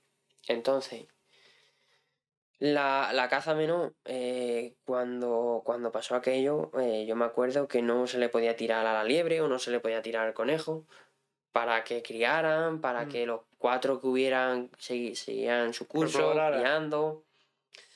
Y, y yo me acuerdo de ir con mi abuelo y, y salirle, por ejemplo, un conejo de los pies sin pegar toda la mañana un tiro y no tirarle el hombre. Eso es un cazador. ¿Me entienden? La caza no es matar, es matar, matar, matar, ¿no? Yo lo veo como, como una regular. Estabilizar un poco eh, eh, el medio ambiente. eh. También hemos O tenido. sea, sois parte del ecosistema. O sea, por mu- mucha gente dice, ah, no a la caza, pero es que sin cazadores, que ya son parte del ecosistema. Que recordamos que la caza es que lleva 40.000 años, 50.000, 60.000, 80.000 años atrás. O sea, es que somos la especie dominante. Es que no, todas las especies rie- o sea, riegan o están eh, influenciadas sobre nosotros. Entonces, en la caza es algo que tiene que pesar y eh, controlamos las sobrepoblaciones, o sea, cuidamos cuando pasa esto, el ambiente, es que es algo que me... Yo, yo fíjate, yo siempre me considero anti, anti-caza animalista, pero después de escuchar a Frank Cuesta, muchas veces escucharte a ti, digo, ok, mi ra- yo creo que estoy más parte de, vos, de Frank Cuesta y tuya que, que de otra persona. Yo, mm, yo te lo he dicho, lo primero que te he dicho es que veo mal matar a un animal, pero eh, también te digo que este verano se pegó fuego en dos sierras importantes aquí en Jumilla. Sí. Eso es algo Al que... día siguiente estaban los cazadores allí. Ya, a replantarlo. a repoblar aguas, a repoblar comidas, para que esos animales que estuvieron en, en ese incendio eh, o huyeron de ese incendio alrededor tuvieran comida y agua. ¿Cuántos ecologistas, animalistas o cuántos había? Ninguno.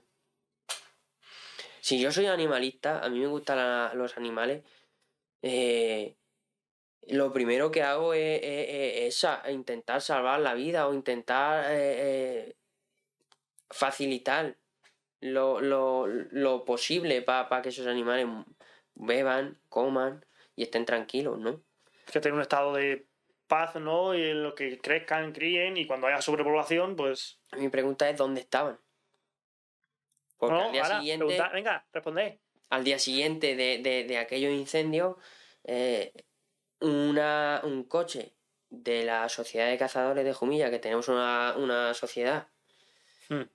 con aguas y comida, fuera a, a- a- a ese lugar a, a reponer para que los animales que, que estaban en ese entorno pudieran echarse algo a la boca, eh, yo creo que también tiene su mérito.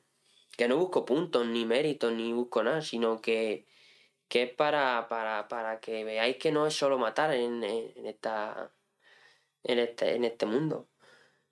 En mes de junio, julio, agosto, meses de calores, todo el año tenemos una persona contratada para que tenemos hizo un- hicimos un gasto, bueno, yo no me acuerdo, pero eh, mi sea, cua- abuelo o mi antepasado se acordarán. ¿Cu- ¿Cuánto cuesta, cuánto cuesta a los cazadores cazar al año? Porque tenéis que pagar un de- al ayuntamiento, ¿no? Para poder cazar en su monte. Por persona cerca de los mil euros. Hostias. Y cada vez peor está la cosa. Sí, pero, pero que luego mm, cada vez os limitan más la. Porque supuestamente mm, yo he visto mucha queja de agricultores, de ganaderos, en los cuales no dejan pastar o no dejan cazar o, o- o, X, Sí, sí. X tal. Entonces, por esas matas que no se han comido esos animales, se ha prendido fuego. Eh, eso es otra. Eh, el problema de lo, de lo de- Yo Con esto quiero decir que hay una mala gestión con esto, de que se tiene un desconocimiento muy grande y que si hubieran dejaran a los ganaderos hacer lo que han hecho toda la vida o dejaran a los cazadores lo que han hecho toda la vida, lo mismo esto no pasaba. Claro que no. Un ganado en el monte limpia mucho. Limpia broza porque eh, eh, el ganado al final come hierba. Eso limpia mucho. Y entonces, como hoy en día se están prohibiendo tantas cosas, esa es la- una de de las primeras cosas que prohibieron. Eh, sí, ¿Por qué? pues eso digo yo, porque Tienes que sacar tus permisos, no puedes entrar en ciertas zonas a- en, en cierto tiempo. Es una tontería muy gorda. ya hay tanto. Si al final te estás haciendo un bien. O sea, es que es algo que si no lo hace, no lo hace el agricultor, no lo hace el cazador, lo tiene que hacer el ayuntamiento gastando los dinero. Ahí está. O sea, O sea, ¿qué preferimos? Agricultores. Eh, que entre una plaga de 100 cabras a tu viña y en una mañana no te quede ni una cepa sana. O tener una, una estabilidad. hombre, Pero claro, quien no sea que agricultor no lo entiende. a cualquiera que le pregunte, Quien no sea agricultor no lo entiende. ¿O qué, qué preferís? ¿Tener 300 conejos en un ribazo de una viña y que el resto del verano esté la, el conejico... Si Ya. no digo de matarlos a todos, pero si en vez de control. 300 hay 50, la especie no se va a acabar. Pero hay que mantener, porque si en, un año hay 50, al año siguiente hay 300, al otro año van a haber 600 o 1000 claro, un conejo cría como conejos. conejos. O sea, En teniendo comida, eso cría un parto detrás de otro. y, si, y si se acercan a la agricultura o a las cepas es porque no encuentran comida de otro Claro, lado. no, no, si el problema es que, eh, dado la sequía que tenemos aquí, no van a haber hierba en el monte, no van a haber comida, no hay comida. Entonces, a la agricultura la hace bicarbonato. La hace bicarbonato, eso no, no, nadie lo piensa. Exactamente. Nadie lo piensa. Y el caso que iba a decir yo de Fran de la Jungla es que he visto que ha comentado varias veces que es que sois totalmente necesarios. Es que, como tú has dicho, o se mataban estos animales o la sana los mataba. Sí, sí, sí, claro. Yo, o yo- matas estos animales y no tienen para comer los demás. Yo, yo, yo pienso que, que somos necesarios. Yo pienso que somos necesarios por. O sea, estáis haciendo una labor pagando que el ayuntamiento tendría que pagaros. Eso es lo primero. Sí, porque yo no lo que no veo justo es que yo pague por un aprovechamiento de monte Mm. un dinero al año. Un senderista también anda al monte. Y también eso, lo- bueno, a ver, lo destroza igual porque están andando por el monte. Ya, pero es que yo no destrozo nada, tío. Ya. Yo voy andando por el monte. Eh, un senderista no paga aprovechamiento. Un ciclista que se va por la senda no paga aprovechamiento. uno que va con la moto no paga aprovechamiento. Porque tú sí. Nosotros pagamos aprovechamiento y un dineral, ¿eh? Un dineral. ¿Cuántos sois en la asociación de aquí? De... 200, 300. Y entre, entre todos tenéis que pagar, o sea que si hay más cazadores se reduce lo que tenéis que pagar, pero claro, Y hay más cazadores, pero claro, cada, cada vez hay menos. claro que es algo que se enseña de padres a hijos, ¿no? Y Sí, prácticamente. lo va porque a, a, a las 1001 que le llame la atención, la, Mm. que la mayoría son. De, de hecho, yo la primera vez que escuché de la caza fue de ti. O sea, yo en mi vida la había encontrado hasta, hasta que te escuché a ti. Sí, no, a ver. eh, la caza, según la mires, está bien o mal, pero es matar un animal. Está mal. Pero que, como he dicho antes, que toda la gente que se. Mucha gente de la que se queja no es vegana tampoco. O no. Mm, No, ¿sabes? claro, claro, claro. Eh, si yo al final, vamos a ver, yo respeto la opinión de cada uno. Hay gente que no está a favor de la caza y se calla. O hay gente que está a favor de la caza y se manifiesta, ¿vale? Perfecto, si es que yo lo respeto. Como, como cualquiera. Yo respeto la opinión de todo el mundo. Que el- pero yo quiero también que me respeten a mí, no que estén dando por culo siempre de asesino, no sé qué, no sé cuánto. Vale, tú eres agricultor, me gustaría que tú tuvieras una plantación Y que te viniera todo el y que te viniera todo el ganado y vivieras de eso. A ver, ¿qué dirías? Y no solo, o sea, es que no es que solo que se fuera suyo. Imagínate que todo eso empieza a pasar en España y que nos quedamos sin alimentos porque O- no hay excedentes de. O es más bonito que esté pasando lo que está pasando en Barcelona con los jabalíes. Es verdad que están por la calle, ¿no? Están por la calle, por... Coño, al otro día hubo un youtuber que iba a quedar con el Ibai y empezó a llamarle en medio del directo en plan, Ibai, no puedo ir porque tengo un jabalí en la puerta de mi casa y me está, está agresivo Claro, de. Barcelona. Y digo, Bueno. joder, que tanto... Son, son agresivos. Y, y, y- y otra cosa, tú vas por una carretera normal y corriente y se te cruza un jabalí, tienes un accidente. Exactamente. Con esto de la pandemia había mucho, cada vez más casos de corzo, de Claro, jabalí que se claro, han eso, eso es muy peligroso. Entonces yo creo que, que mucha población hay que cortarla. Hay que tener, hay que haber población, tiene que haber población de todo, de todas las especies, pero yo creo que controlar y la mejor manera de controlarla, yo eh, me, me he estado días sin cazar porque se ha prohibido la caza. Se ha prohibido la caza porque no hay de esa especie en Jumilla. Aún no había ninguna que cazar, ¿no? No, había- no, claro. Pues yo el año que estaba el conejo, flojo. La liebre, floja. Y la perdiz estaba agotada.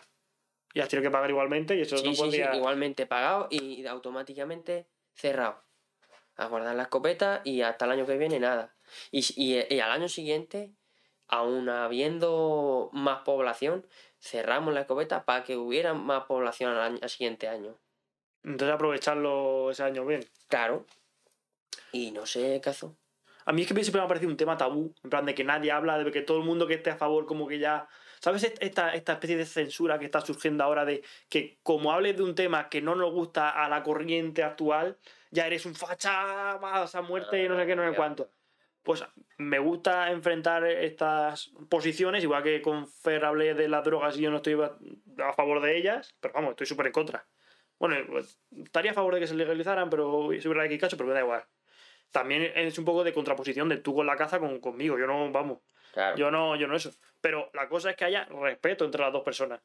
Sí, Y de, y es hecho que es no que justo cuando pones esta conversación y escuchas a una parte, escuchas a la otra, siempre ves que cada uno quiere lo mejor para todos y cada uno tiene un punto de- diferente en el que cada uno piensa de una manera, pero todos quieren lo mejor para todos. Claro. Y si cuando yo te escucho y digo, mira, si no pasa esto, esto, esto. Escucho a Fran Cuesta, si no pasa esto, digo, ok, pues entonces, oye, esta gente que sabe tanto, y más a, a Fran Cuesta, más que animales, yo creo que no quieren a nadie más que animales, que él podría estar viviendo en su puta casa, en, con una mansión, Claro. y está viviendo en un santuario en Tailandia lleno de, de animales, teniendo que levantarse a las 4 de la mañana para Le- darle de comer, no sé qué, no cuánto. Pero le pues gusta. Entonces creo que estas personas tienen más punto de vista que cualquier otra que está tuiteándolo desde un iPhone diciendo, uh, sí, qué malo eres que matas Esa animales. persona para mí es inteligente. ¿Quién? Porque Frank Cuesta. Ya. Le faltan las formas. Eh, Pero- no, cada uno es como es. Sí, Y- pero. Y, y- y yo a esa gente la admiro. Porque si te tiene que mandar o te tiene que decir gilipollas, te lo va a decir.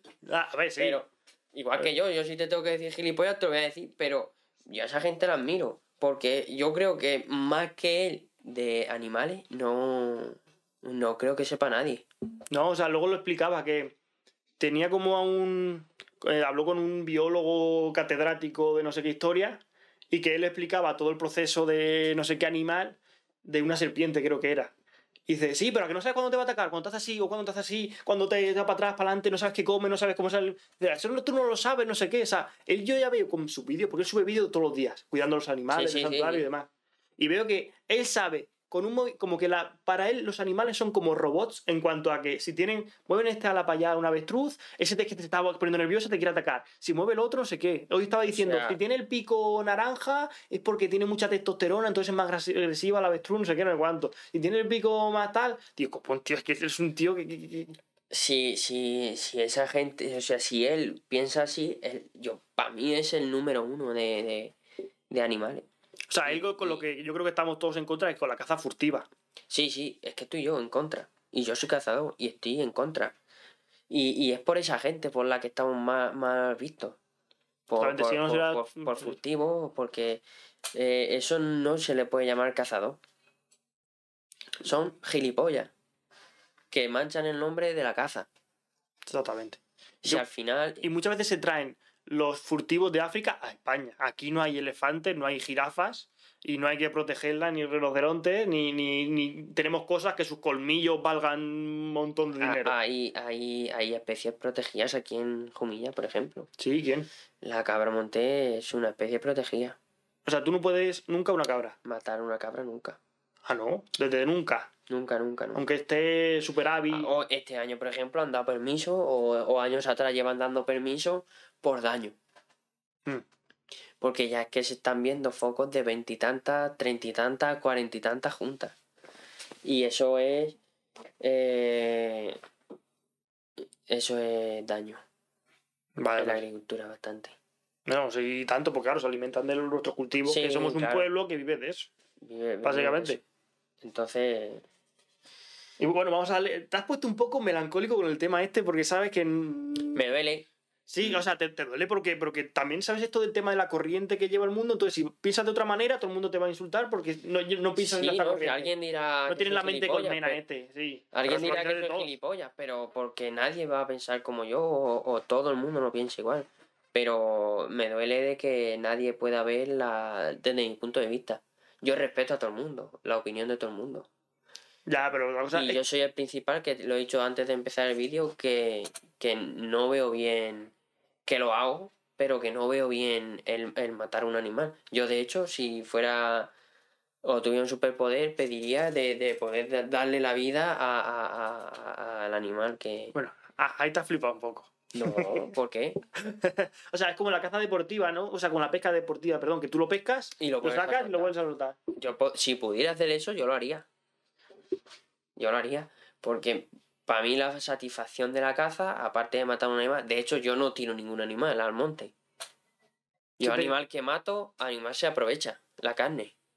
Hombre, es que eso. Es Sí, que, sí, sí. Si no se queda en mi casa, yo se la doy a, a, a, a tíos, familiares, a, a quien sea, pero como hemos dicho antes, mejor carne que esa. ninguna. Te Entonces, saldrá algún perdigón. sí, no, y entonces yo voy a repetir que si yo le podría dar la vida a ese animal, yo se la, yo se la volví a dar. Ahí está el pedrico. Un aplauso para ahí. Pero no se puede. Ya, ya, ya. Está más muerto eso. Eh, pues yo qué sé, vamos a darle un poco de toco eh, más tarde. Algún, alguna historia buena con la caza. Algún qué, qué anima- qué animales has cazado cuando se haya podido un Sí, animal grande o Sí, yo lo, lo, lo más grande que, que he muerto ha sido un ciervo. un ciervo. Un ciervo. Un ciervo como es de grande. Un ciervo es como más grande que un pony. Un ciervo.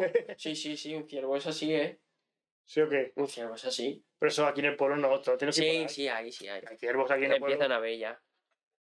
¿Cómo que empiezan a ver? Que eso van, van mi- migrando, van Van emigrando, van bajándose, van soltando en cotos cercanos aquí.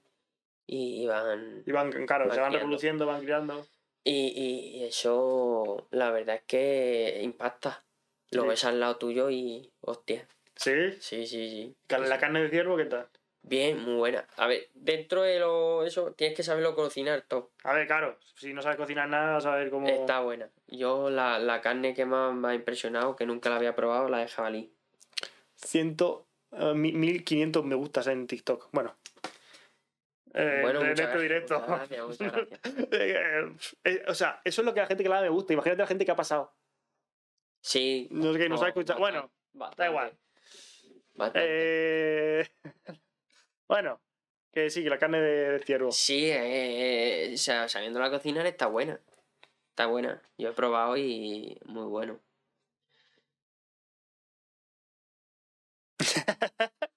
¿Qué estás haciendo? No sé, te me he quedado mirando. O sea, está muy guapo, tío, esto así. A mí me está Eh, poniendo nervioso el tío este aquí Eh, detrás. se está fumando un porro. El- ellos no lo ven porque hace contraluz, pero es Elon Musk, que es el que dueño de Tesla, de SpaceX, es como el emprendedor por excelencia. Y en un podcast, además el de Joe Rogan, que es el más grande del mundo, coge y dijo, pues dame un porro. Y, se, y dice, no he probado nunca, y le metí una calada al porro. ¿Y sabes qué pasaron sus acciones de, de empresa? Pasaron, al día siguiente de fumarse un porro, pasaron a, va- a valer la mitad. Cago en 10. Entonces, como, pero también me lo pongo como, tienes que trabajar, tienes que tal, pero Fúmate. fuma tu porro no, quiero decir que disfruta de la vida, coño. Puedes ser el mayor emprendedor del mundo, exactamente. O sea, Ámbar, patrocíname, porfa. No me estás pagando Ámbar, pero patrocíname, me flipa. Y cualquier marca de cerveza también, me, me gustan todas. Eh, Bueno, seguimos. eh, sí, ¿cómo está la caza en España?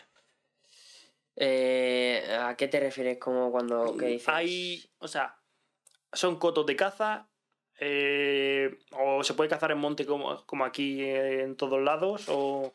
cómo va a funcionar eso? Eh, Sí, no, a ver, dentro de. A ver, tú no puedes ir ahí como Harry el sucio por, por donde quieras pegando tiros. Hay cotos deportivos que rodean como un perímetro, Hmm, ¿no? Entonces, eh, tú fuera de ese perímetro no te puedes salir. hmm. No puedes matar a un animal fuera de ese perímetro. Tienes que respetar. Normalmente se llama tablilla. Una tablilla es un, Sí. un palo, ¿no? Que, que como que, que pone de aquí para atrás puedes cazar, de aquí para acá no puedes cazar. Y, y así. Yo de verdad que a los cotos que he ido de España es. Ha estado siempre así.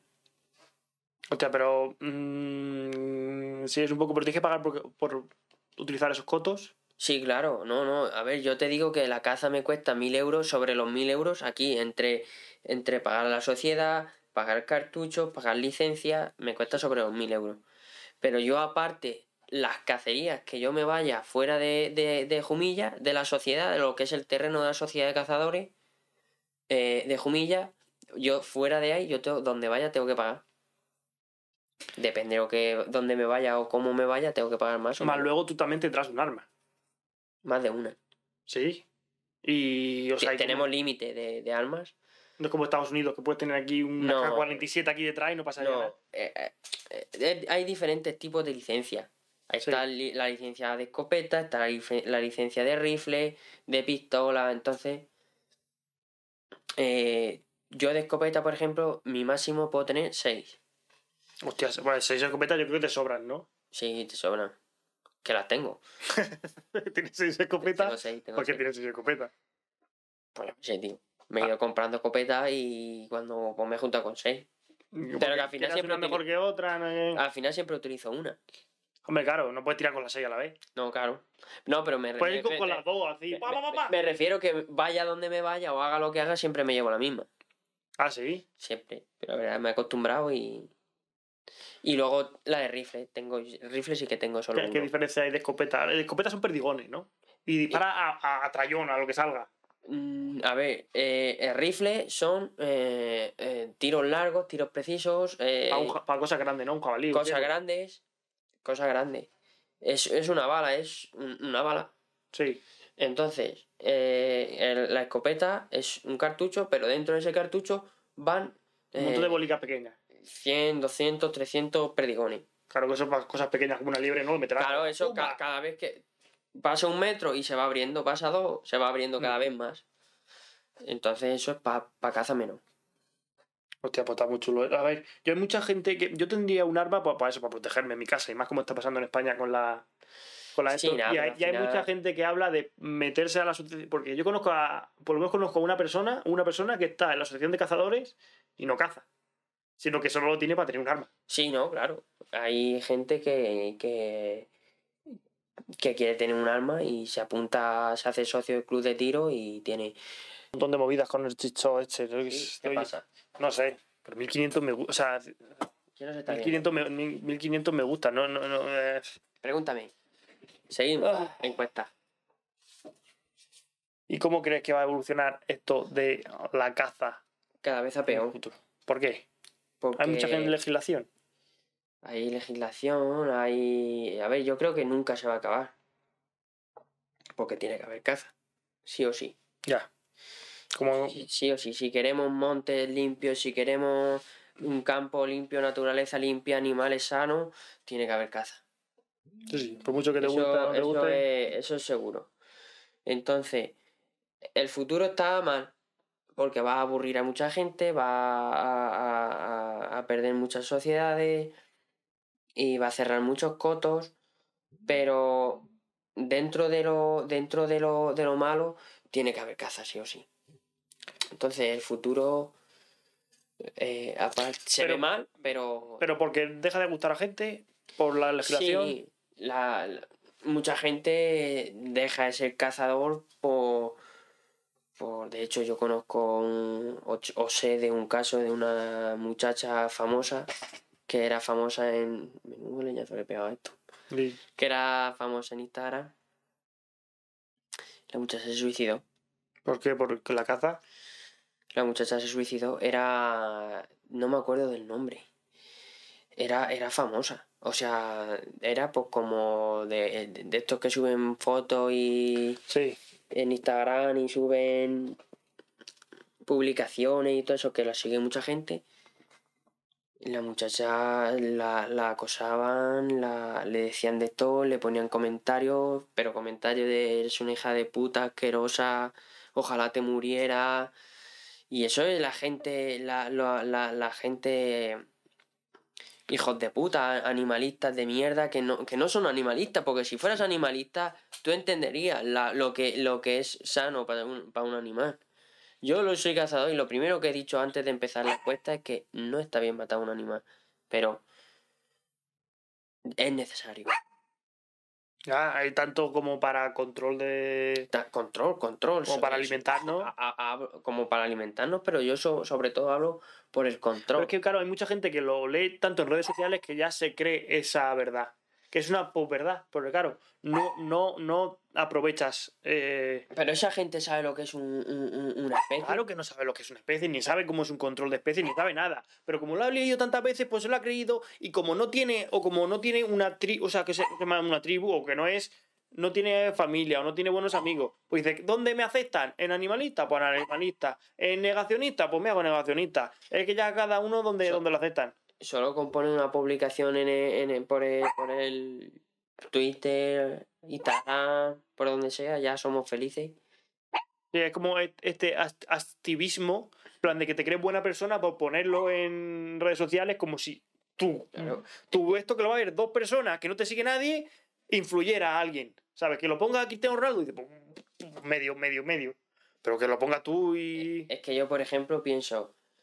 Eh, ¿Dónde estaban todos los animalistas del pueblo en el incendio que has dicho tú? Exactamente, ¿dónde estaban? Luego otra, yo veo una plaga de 300 conejos, se están comiendo una cosa que no se deberían de comer, pero ¿por qué? Esos 300 conejos están en su hábitat y están felices, a lo mejor están pasando hambre. Exactamente. Hay un ecosistema, Por- si hay por- mucho por- de uno, luego... superpoblación. ¿Alguien ha pensado eso? Mm, Claro, es que es lo que repito antes. Nosotros somos la especie y nosotros somos los que tenemos la conciencia de ese ecosistema como está. Si estamos viendo que hay una superpoblación, pues hay que gestionarlo. Claro. Si estamos viendo que hay. Dale, dale a cerrar, por favor. Abajo consumo, abajo consumo. Ahí.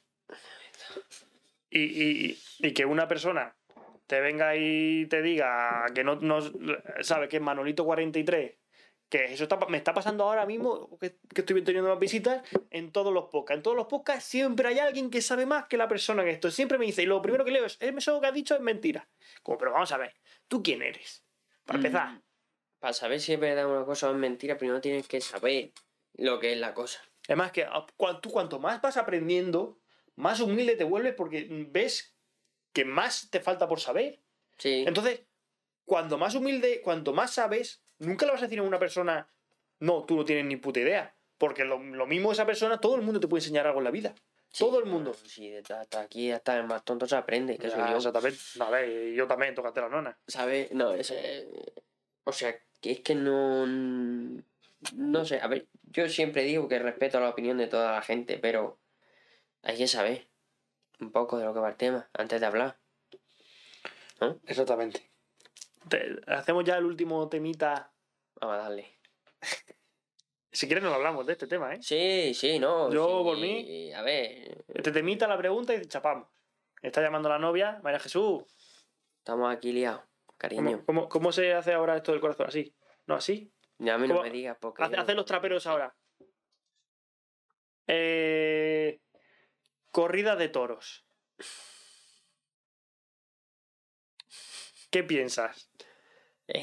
Yo, fíjate, aquí sí que puedo decir. mm, estás matando un animal, en otra manera los aprovechas, estás controlando la especie. Pero la corrida de toros, ya, pero es que aquí también se aprovecha el animal. sí, luego se lleva a los bares cercanos, ¿no? Algo de eso. No, y los Carnicería. mataderos, eh, o sea, los carniceros se los llevan. Vamos a Pero claro, has hecho pasar al animal Un barato, sí, vale. y muchos salen drogados. No, ahí no, no estoy yo de acuerdo. No salen drogados, no. El animal sale eh, eufórico, sale de. Le han quitado de su hábitat y la han metido, la han tenido en una noche en un camión encerrado. El animal sale a, a, a- matar todo lo, a topar todo lo que pille. Mm. ¿Qué, qué pienso? Eh, mm, a mí me gusta. O sea, vamos a ver, no que suene mal, sino... eh, me gusta ver una corrida de toro. Me gusta... Eso si es que es como todo, tío. La cocaína está, está mal y, y no- está prohibida y se hace. Está mal y se hace. ¿Me entiendes?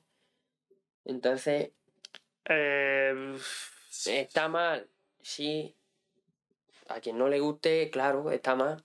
Pero ¿qué, qué disfrute le ves a esa corrida de toros? O sea, Yo- ¿cómo es una corrida de toros? Porque yo no he ido en una en mi Yo, vida. a ver, yo to- el toreo me gusta, pero yo soy fan de, de rejón, de con el caballo.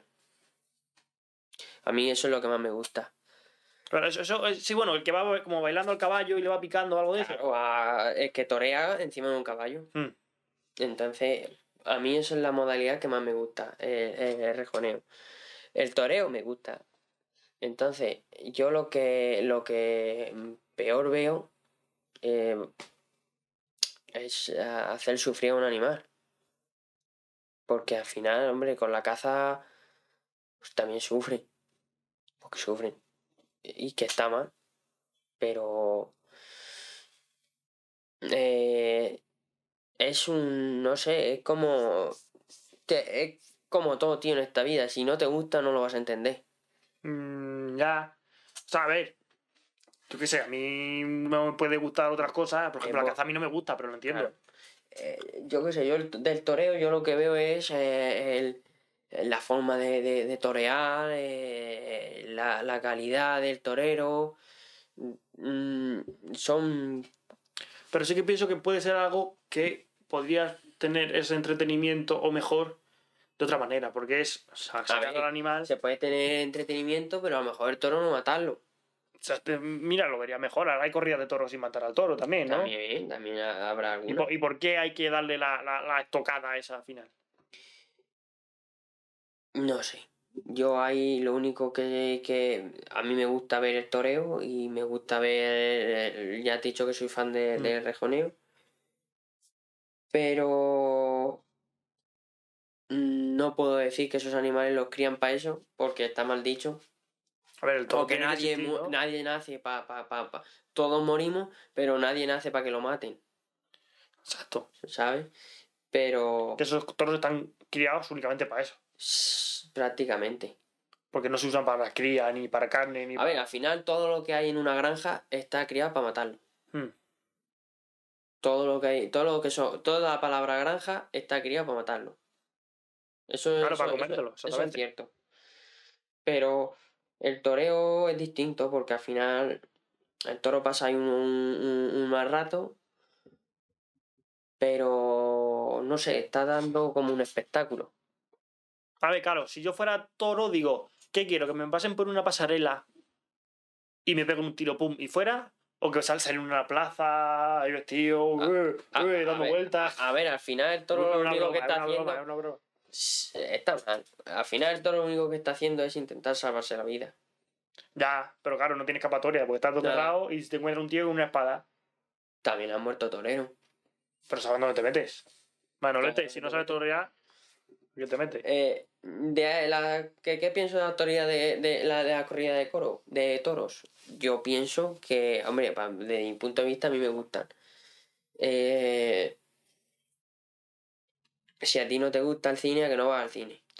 Mm, no, pero es que el cine, la música, viajar, eso le gusta a todo el mundo. Bueno, pues dime una cosa que no te guste. Es que yo pienso que se puede encontrar el disfrute a todo.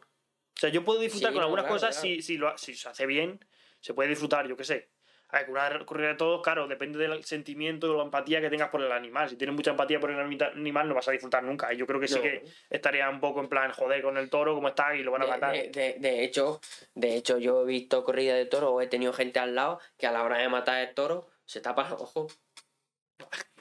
Pues entonces, ¿para qué? Si vas a. ¿Le gusta el toreo? Pero es como de decir, estás leyendo la Biblia y dices, hostia, Pues- Jesús muere. Eh, pues ya sabes lo que va a pasar. le gusta el toreo a la mujer o al hombre. Le- a mí, por ejemplo, me gusta el toreo, pero no me gusta cuando lo maten, te tapa el ojo, que no es la solución. Pero No eso es porque esa la solución. se hace porque el toro ya aprende a atacar al torero. Entonces la segunda vez ya lo va a matar o cómo vas a hacer eso. ¿Cómo, cómo? El, to- el toro, si lo- las corridas en las que no lo matas. Sí. La segunda corrida que se- se utiliza No, no, no, ese toro ya no sube. Claro, porque ya aprende Son, a. son, son indultos. Indultos. Eh, el toro, por ejemplo, que, que ese lo hace excelente, que hace un toreo excelente, Mm. que le da el juego a- al torero, eh, se le hace un indulto. Ese toro no lo matan. Y ese toro vuelve a salir a, a- la libertad. A la libertad o a la ganadería. A la ganadería, a la Y ganadería. a vivir allí y morir en la granja. Morir en la granja. Mm. Pero no hay, o sea, unas corridas de toros con toreros en las que no se mata al toro directamente. Ya van con esa premisa en plan de solo vamos a torearlo y nos vamos. Ni idea. Ni idea. Yo que la verdad es recuerdo escuchar que alguna así. puede ser que haya, que haya aquí alguna, pero no. Que aún así el toro, sal, como eso, pasaría la noche encerrado, Sí, saldría mareado. no, no, al final, si es que eh, es lo peor, También mueve mucho dinero, ¿no? como todo en esta vida. Todo mueve dinero. Si son intereses económicos, todo son políticas, todo. Ya. Si al final los que, lo, lo- los que se, de lo que se apoyan es en el dinero. Literalmente. En Porque dinero. claro, mm, no solo la corrida toro, las entradas, es la gente que trabaja en eso, que claro, tendrías que darle, no puedes prohibirlo de golpe, tendrías que decirle, oye, mira, irse buscando otro trabajo o irse buscando otra cosa. Claro. claro, ¿y esos toros dónde los sueltas? ¿Qué haces con los toros si los prohíbes? Sí, el problema es que si sigues prohibiendo los toros, los toros se van a seguir matando. Porque hay, hay carne de toro. Mm, Ya. Pero bueno, puedes transformarlo en un buey, que es castrarlo, ¿no? Sí, claro. Un toro castrado un buey, ¿no? Si no me equivoco. No, eh, no tengo ni idea. Y esa carne se ceba, se ceba y se hace un toro gordo. Y ese toro se transforma en carne de buey, que ahora está súper, súper eh, de moda, el chuletón de buey. Y todas Claro, si... La moda es la que quiere la gente que haya. Ya. Y si no te gusta, no vayas. Respeta la opinión de todo el mundo. Exactamente. Yo lo que tampoco veo necesario es que en todas las corridas de toros siempre estén los típicos antitorinos diciendo hijo de puta, asqueroso, A ver, el insulto Eh. no, insulto no. Yo creo que ni insulto ni nada. Quédate en tu casa. ¿Tú quieres apoyar al toro? Lucha. Tienes muchas maneras de luchar. La, la, la peor de todas es la que están haciendo. Porque ir a, ir a una plaza de toros cuando hay un toreo y que empiecen a decir perro, bueno, de perro judío para arriba, pues yo creo que esa es la peor manera de luchar. Hombre, es que ya directamente estás buscando la confrontación, entonces la otra persona va a ir en contra de ti. O sea, la- lo que hay que hacer es ponerse, sentarse a hablar y decir, esto no... Cuando una persona empieza a insultar es cuando pierde el respeto. En una, en una conversación o en una discusión, el primero que insulta o el primero que pega es el que, el que, el que pierde. Exactamente. Entonces yo creo que, que hay mejores puntos de vista de, de ver las cosas. Te- con, con los temas que tan, tan eso te has puesto ahí como achacado, ahí como, ay, no, no me, no me tal. Tienes miedo de la gente que venga a decirte... No, no, ¿qué va? Yo, mira, Yo con- me pueden decir lo que te, quieran. te- digo una, una cosa, que eso me sirve desde hace un montón de tiempo. Más que si me queréis insultar, insultarme a mí, a mí me la, me la pela. Eh, que yo he sido yo que he querido traerlo y, y todo. El que he ido detrás de él he sido yo para traerlo. O sea, No, el que no, tiene sí, la, no. eso soy yo. No Sí, se trata de. Los insultar, antitaurinos, los animalistas, estos parguelones, que me insulten a mí, que me la pela. Que Sí. no insulten insulten a mí. Si no se, no se trata de insultar ni de nada. Si al final eh, ellos tendrán su punto de vista y yo el mío. Pero lo que tienen que entender es que ni ellos ni yo vamos a llegar al mismo acuerdo. Exa- Exactamente. Entonces, antes de llegar a un acuerdo, pues tú para tu lado, yo para el mío y, y vamos a respetarnos. Y que, y que, bueno, con la- esa gente que insulta y tal, yo le le escuché a Drake, el rapero, decir, yo cuando me encontré a 100.000 personas diciéndome eres la polla y 100.000 personas diciéndome eres un normal, cogí y me hice una lista. Dije, mira, estas son la gente que me importa. Mi madre, mi padre, eh, mi novia, mi no sé qué, mi no sé cuánto, tal. Le voy a hacer caso a esta gente que sé que está conmigo desde hace un montón de tiempo, que me conocen, saben quién soy. Entonces, a esta gente, su opinión de mí o de lo que he hecho, si está bien, está mal, se la voy a tomar en cuenta. De un random de internet que no me conoce, que está ah, comiendo doritos mientras me escribe y que luego se va a echar dos partidas al LOL, no le voy a hacer caso. Porque no vale la pena, porque es una gente que te ve, te ha psicoanalizado. En 10 segundos te ha dicho que está en contra de él. De hecho, 10 vale, fuera. Su normal. Y fuera. Y ha pasado otra cosa. Para, para él no eres más, pero tú lees mucho su normal, su normal, su normal. Y dices, hostia, ¿qué pasa aquí? Para mí eso es penoso, tío. Se puede luchar de muchas maneras. Pero insulto y pegar yo creo que es la, la, Sí, la lo última. último. El último que debería hacer. Mm. Bueno, Pedrico. Está Bueno. puta madre el podcast este, eh, la verdad. Me ha gustado, me ha gustado. Me gustaría en un futuro volver a cuando, cuando hagas una encuesta diferente a esta. Cuando vuelva, te vuelvan a surgir preguntas o otras cosas. Y me... Sí, además, es que me gustaría hacer como el Jordi Wild, la que hace noticias, ¿sabes? En plan, va con sus dos colegas y dice, por noticias, esto no sé qué va a pasar, no sé cuánto, y las comentan. Sí. Lo que pasa es que para esto tienes que tener mucha base de fans detrás, porque no es. No sé. Es muy, muy complicado. Entonces todavía no lo estoy haciendo. Además, me gusta hacer esto, que yo saco un podcast cuando me da la gana y tengo a la gente detrás diciéndome, ¿cuándo sacas el próximo? ¿Cuándo no sé qué? ¿Cuándo no sé cuánto? Y el próximo, ¿quién va a ser? Y no sé quién. Y hay gente que le digo quién es el próximo. Hay una persona que me pregunta siempre cuándo saco el próximo y quién es el próximo. Le he dicho, mira, este te va a gustar. Porque este es del campo y le gusta. Y, y- y- y no, y no Eh, para. Si esto es del tema, no sé. A ver, a mí esto me parece interesante. Yo admiro a la gente que hace podcast porque ah, tratan de todos los temas. Una cosa Sí, que bueno, no, que hay no ves en hay pocas de un tema solo. Hay pocas que solo hablan de MMA y de lo que pasa en la MMA y ya está. Pero, pero yo esto, por ejemplo, lo, lo veo, lo veo admirable porque es una cosa que nadie lo hace. A ver, ya hay mucha gente haciéndolo, ¿eh? Coño, pero digo tratar todos los temas. ah, todos, los temas, no. temas. Jordi Wild, yo. Cogemos a un agricultor, cogemos a no sé quién, cogemos. Entonces.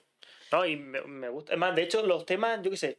La geopolítica. El policía es el tema. Yo creo que es el que más revuelo da, porque todo el mundo quiere saber cosas de, pol- de policía y demás. Esto también. Esto es muy básico, también se va a Pedro, entender Pedro, mucho. Pedro hizo de puta madre. Pedro, Pedro es increíble y Pedro Pedro habló increíble puta madre, y, muy bien, bien. Y, y, la- y me encontraba gente que me tocó, me tocó los cojones porque eh, la- me empezaban a decirle cosas a Pedro que yo, hay, hay una opción en YouTube que es silenciar, en plan de que esa persona puede seguir comentándote, pero eh, él no va a saber que está silenciado y, na- y nadie lo va, pero nadie lo va a ver. Entonces él puede seguir comentando lo que quiera. Gente que ha tenido experiencias malas con la policía echándole la culpa a Pedro, porque claro, Sí, se encontraba a Pedro que era echándole la culpa. Digo, mira, eh, me- lo siento, pero eres un gilipollas, Pedro no tiene la culpa de que te haya pasado eso con ese policía, te va fuera. Eh, lo siento mucho y quiero tener un público que sea bueno, respetable, con opinión, con un pensamiento crítico, y tú no lo eres, porque tú eres un gilipollas, que te has culpado a Pedro de lo que te ha pasado con otro policía, que eso echas la culpa a otro policía o echas lo que sea, pero Pedro no tiene la culpa de no eso. no, no, no, a eh, ¿qué- entonces, ¿qué has hecho tú para culpar a un policía? Exactamente. Es que hay mucha gente de, es que me quito los No, es que, de sé no, qué". es que Claro, me ha sí. denunciado, pero ¿por qué te ha denunciado? Exactamente. Haberte quedado en tu puta casa, es normal. Hay que Entonces, ver- hay que verlo todo. hay que... Hay que verlo todo. Bueno, Pedrico, hacemos la pregunta y siempre dejo que el entrevistado haga una reflexión final sobre la vida. O sea, si tienes que dejarle un mensaje al futuro, a la resto de generaciones, Sí. ¿qué mensaje sería? Eso también te lo, tiene- te lo tengo que dejar. Te lo Bueno, sí, no, eso es yo... que lo tuyo ha sido muy de. Siempre lo, lo caliento más. Lo tuyo ha sido, ¿te viene? Vale, venga, este día, vale, venga. Sí, No sé, sé como. sí, sí, sí. Y había una serie de imprevistos ahí. Me ha dejado plantado ver, dos veces. lo- lo- mi- Dos veces me ha dejado plantado. Aquí, así, como estoy yo, así, plantado. Yo esperando y me dice, no, que no viene. Y yo sí. Eso es verdad. Eso es verdad. Que no pasa nada, Eh, mucho. la pregunta, mi pregunta, eh, no sé qué pregunta hacerte. O sea, claro, como no has visto las otras. No sé, no, no, pero mm, me gustaría, me gustaría saber a mí, te- eh, la- o sea, ¿con qué fin haces esto? Esa es la, pregunta- la pregunta que me hizo el anterior, Pedro J. Joder, No, tío, eh, me hizo Pedro J. se ha pasado, me la ha Sí, quitado. sí, te lo ha quitado. Eh, Como no te las has visto, ¿Con qué fin haces esto? Eh, te puedo decir. a ver, a mí me gusta mucho. A ver, primero lo que es, la- lo he explicado un montón de veces, la marca personal de tener grandes seguidores, muchas visitas, entrevistar a gran persona, porque me gusta. He, tra- he traído No, gente con grandes seguidores, Yo con el pero J sería una entrevista chula. ya lo he traído. Es que no te digo porque ese Zagar a mí me. Si lo traje por ti, Habla muy bien. Si lo, ya, si lo traje por si no me dejo hablar, el cabrón, pero J, cabrón, no me dejaste hablar. Todo el mundo que me lo encuentre me lo dice. Me dice, mira, me he visto la entrevista de Pedro J y no me Eh, dejaste eh, hablar. salía de portada, estás hablando, ¿no? Sí, exactamente. Yo. De. Yo, Se lo traje por él, fue el que, me, eh, que me dijo, todo el mundo me dijo, no lo traigas, y él me dijo, tráelo. Sí, y lo traje no, por él. él, eh, es que me gusta cómo, cómo habla, eh, como periodista, Zagar sería un- una, una pasada. No, para que veáis lo que respeto ya a Pedro, a todo el mundo que se lo consultaba, que era muchísima gente, eh, de traigo a esta persona, todo el mundo me decía, no, no, no, no, no, no, no, no, no, no, no. Pero luego, pero luego, pero luego lo encontré a una vez que te acuerdas que por Sí. la calle que estuvimos hablando, y te- se lo conté y me dijo, Lleva, llévalo, y lo traje por él. Eh, es que para mí, a- aparte de que habla muy bien, sabe de lo que habla. Me, me parece... Como eso, eh, no, no se ha visto el podcast de Pedro J. Claro, No, no lo he visto, no lo he visto. No lo he visto, ¿para qué te voy a mentir? No todo, lo he todo el mundo que, que me lo ve, a ver, Hostia, no, pero... está guay porque es entretenido, porque es dinámico, porque es uno otro o uno otro y cuenta sus cosas y cuenta tal y tal. eh, eh, Pero pues, claro, todo el mundo me dice, no te dejo hablar. Y yo, pues bueno, es me una dejo caña, hablar. es una caña, será... Eh, llevo- Llévala esto, de entrevistador. Que bueno, que marca personal, me gusta ayudar porque pienso que la gente que traigo tiene un mensaje muy bueno y que, y que también sí, voy un poco en contra de, de- de la, de lo que está establecido, que es el ser funcionario, a traer a emprendedor- emprendedores que piensan diferente. sí. ¿Sabes? Que no sea estudio, voy a la carrera, eh, cojo un trabajo, tengo hijos, me muero. ¿Sabes? Algo, haz algo diferente. Sí, es que... Es que estamos hechos para vivir, criar y desaparecer. Ah, bueno. Criar no hace falta. No, pero tío, eh, no sé. La pregunta. Eh, ¿Qué pregunta te hago yo a ti? No sé, pues eh, si no tiene ninguna, ninguna y cerramos. No, ahí. no, no, no. Que no pasa Vamos nada. a cerrar. Ya que tengo la, La oportunidad. las preguntas que me has hecho, mí no te hace yo a ti ninguna, ¿no? ¿Qué piensas, qué, piensas, qué piensas de la caza? Ya lo he dicho. ¿Qué piensas de los toros? Ya lo he dicho. No, eh, de, de, de, de, por ejemplo, de, de- del mundo emprendedor. Venga. ¿Qué, qué piensas tú de, de, por ejemplo, de lo que hemos hablado? Porque es un tema de lo que a mí me ha empujado a venir aquí. El tema de, de, de cuando yo empezaba a- en la agricultura. ¿Qué piensas tú de un emprendedor? ¿De, de, de qué, qué ánimo le darías tú a la gente? ¿O qué, o qué O sea, yo creo que tú estás haciendo lo que debe hacerse una persona de los 20 a los 30. Que de los 20 a los 30. O sea, mucha gente, me encuentran muchas personas, sobre todo, a, no sé por qué.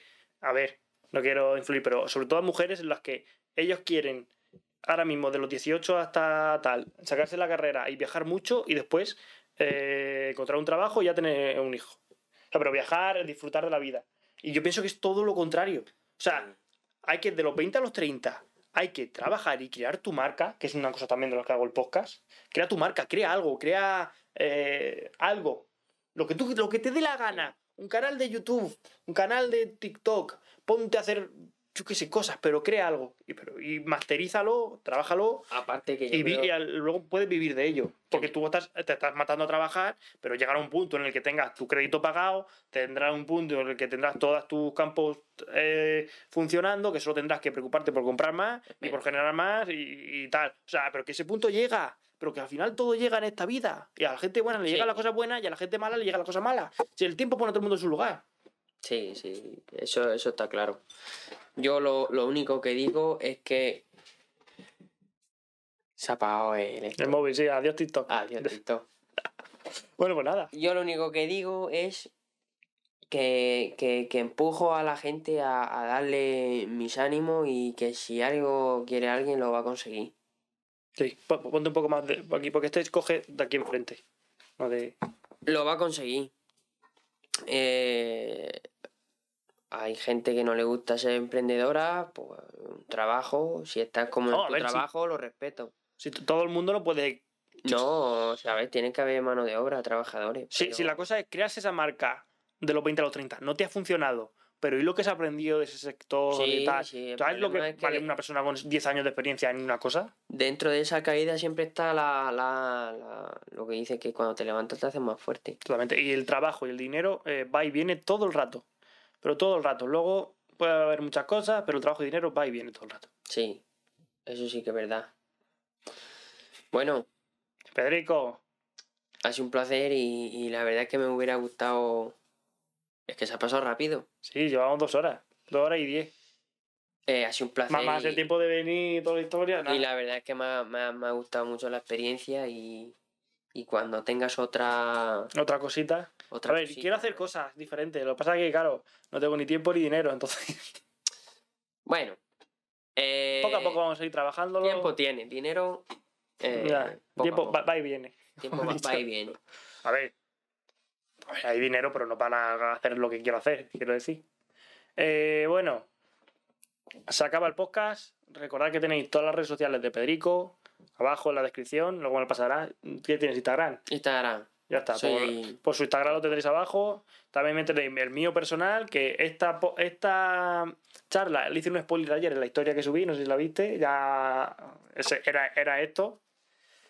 Eh, así que si queréis spoilers, seguidme ahí, seguidnos a la cuenta de House Más en todos lados, Instagram, TikTok, YouTube, eh, por la calle, eh, lo que queráis. Y también hay patrocinadores, vez van cambiando. Este es ahí, que es una empresa de ¿De página web. Venga. No lo sabía, cabrón. ¿Y eso que está patrocinando? Ah, güey, la hostia. página web. Así que nada, nada, muchas gracias de estar aquí, Pedrico. Un abrazo. Encantado. Ay, el primer abrazo del podcast porque no lo que se ha Eh. podido dar. Así que vamos a despedirlo. Muchas gracias por estar aquí. Nos vemos en el siguiente podcast. Pedrico, despídelo. Hasta luego, Lucas. No, pero di una reflexión final. Ah, bueno, la El- tu reflexión mensaje, final. tu mensaje a la vida. Es que quien quiere, puede. Ahí lo dejo. Venga, muchas gracias. Adiós.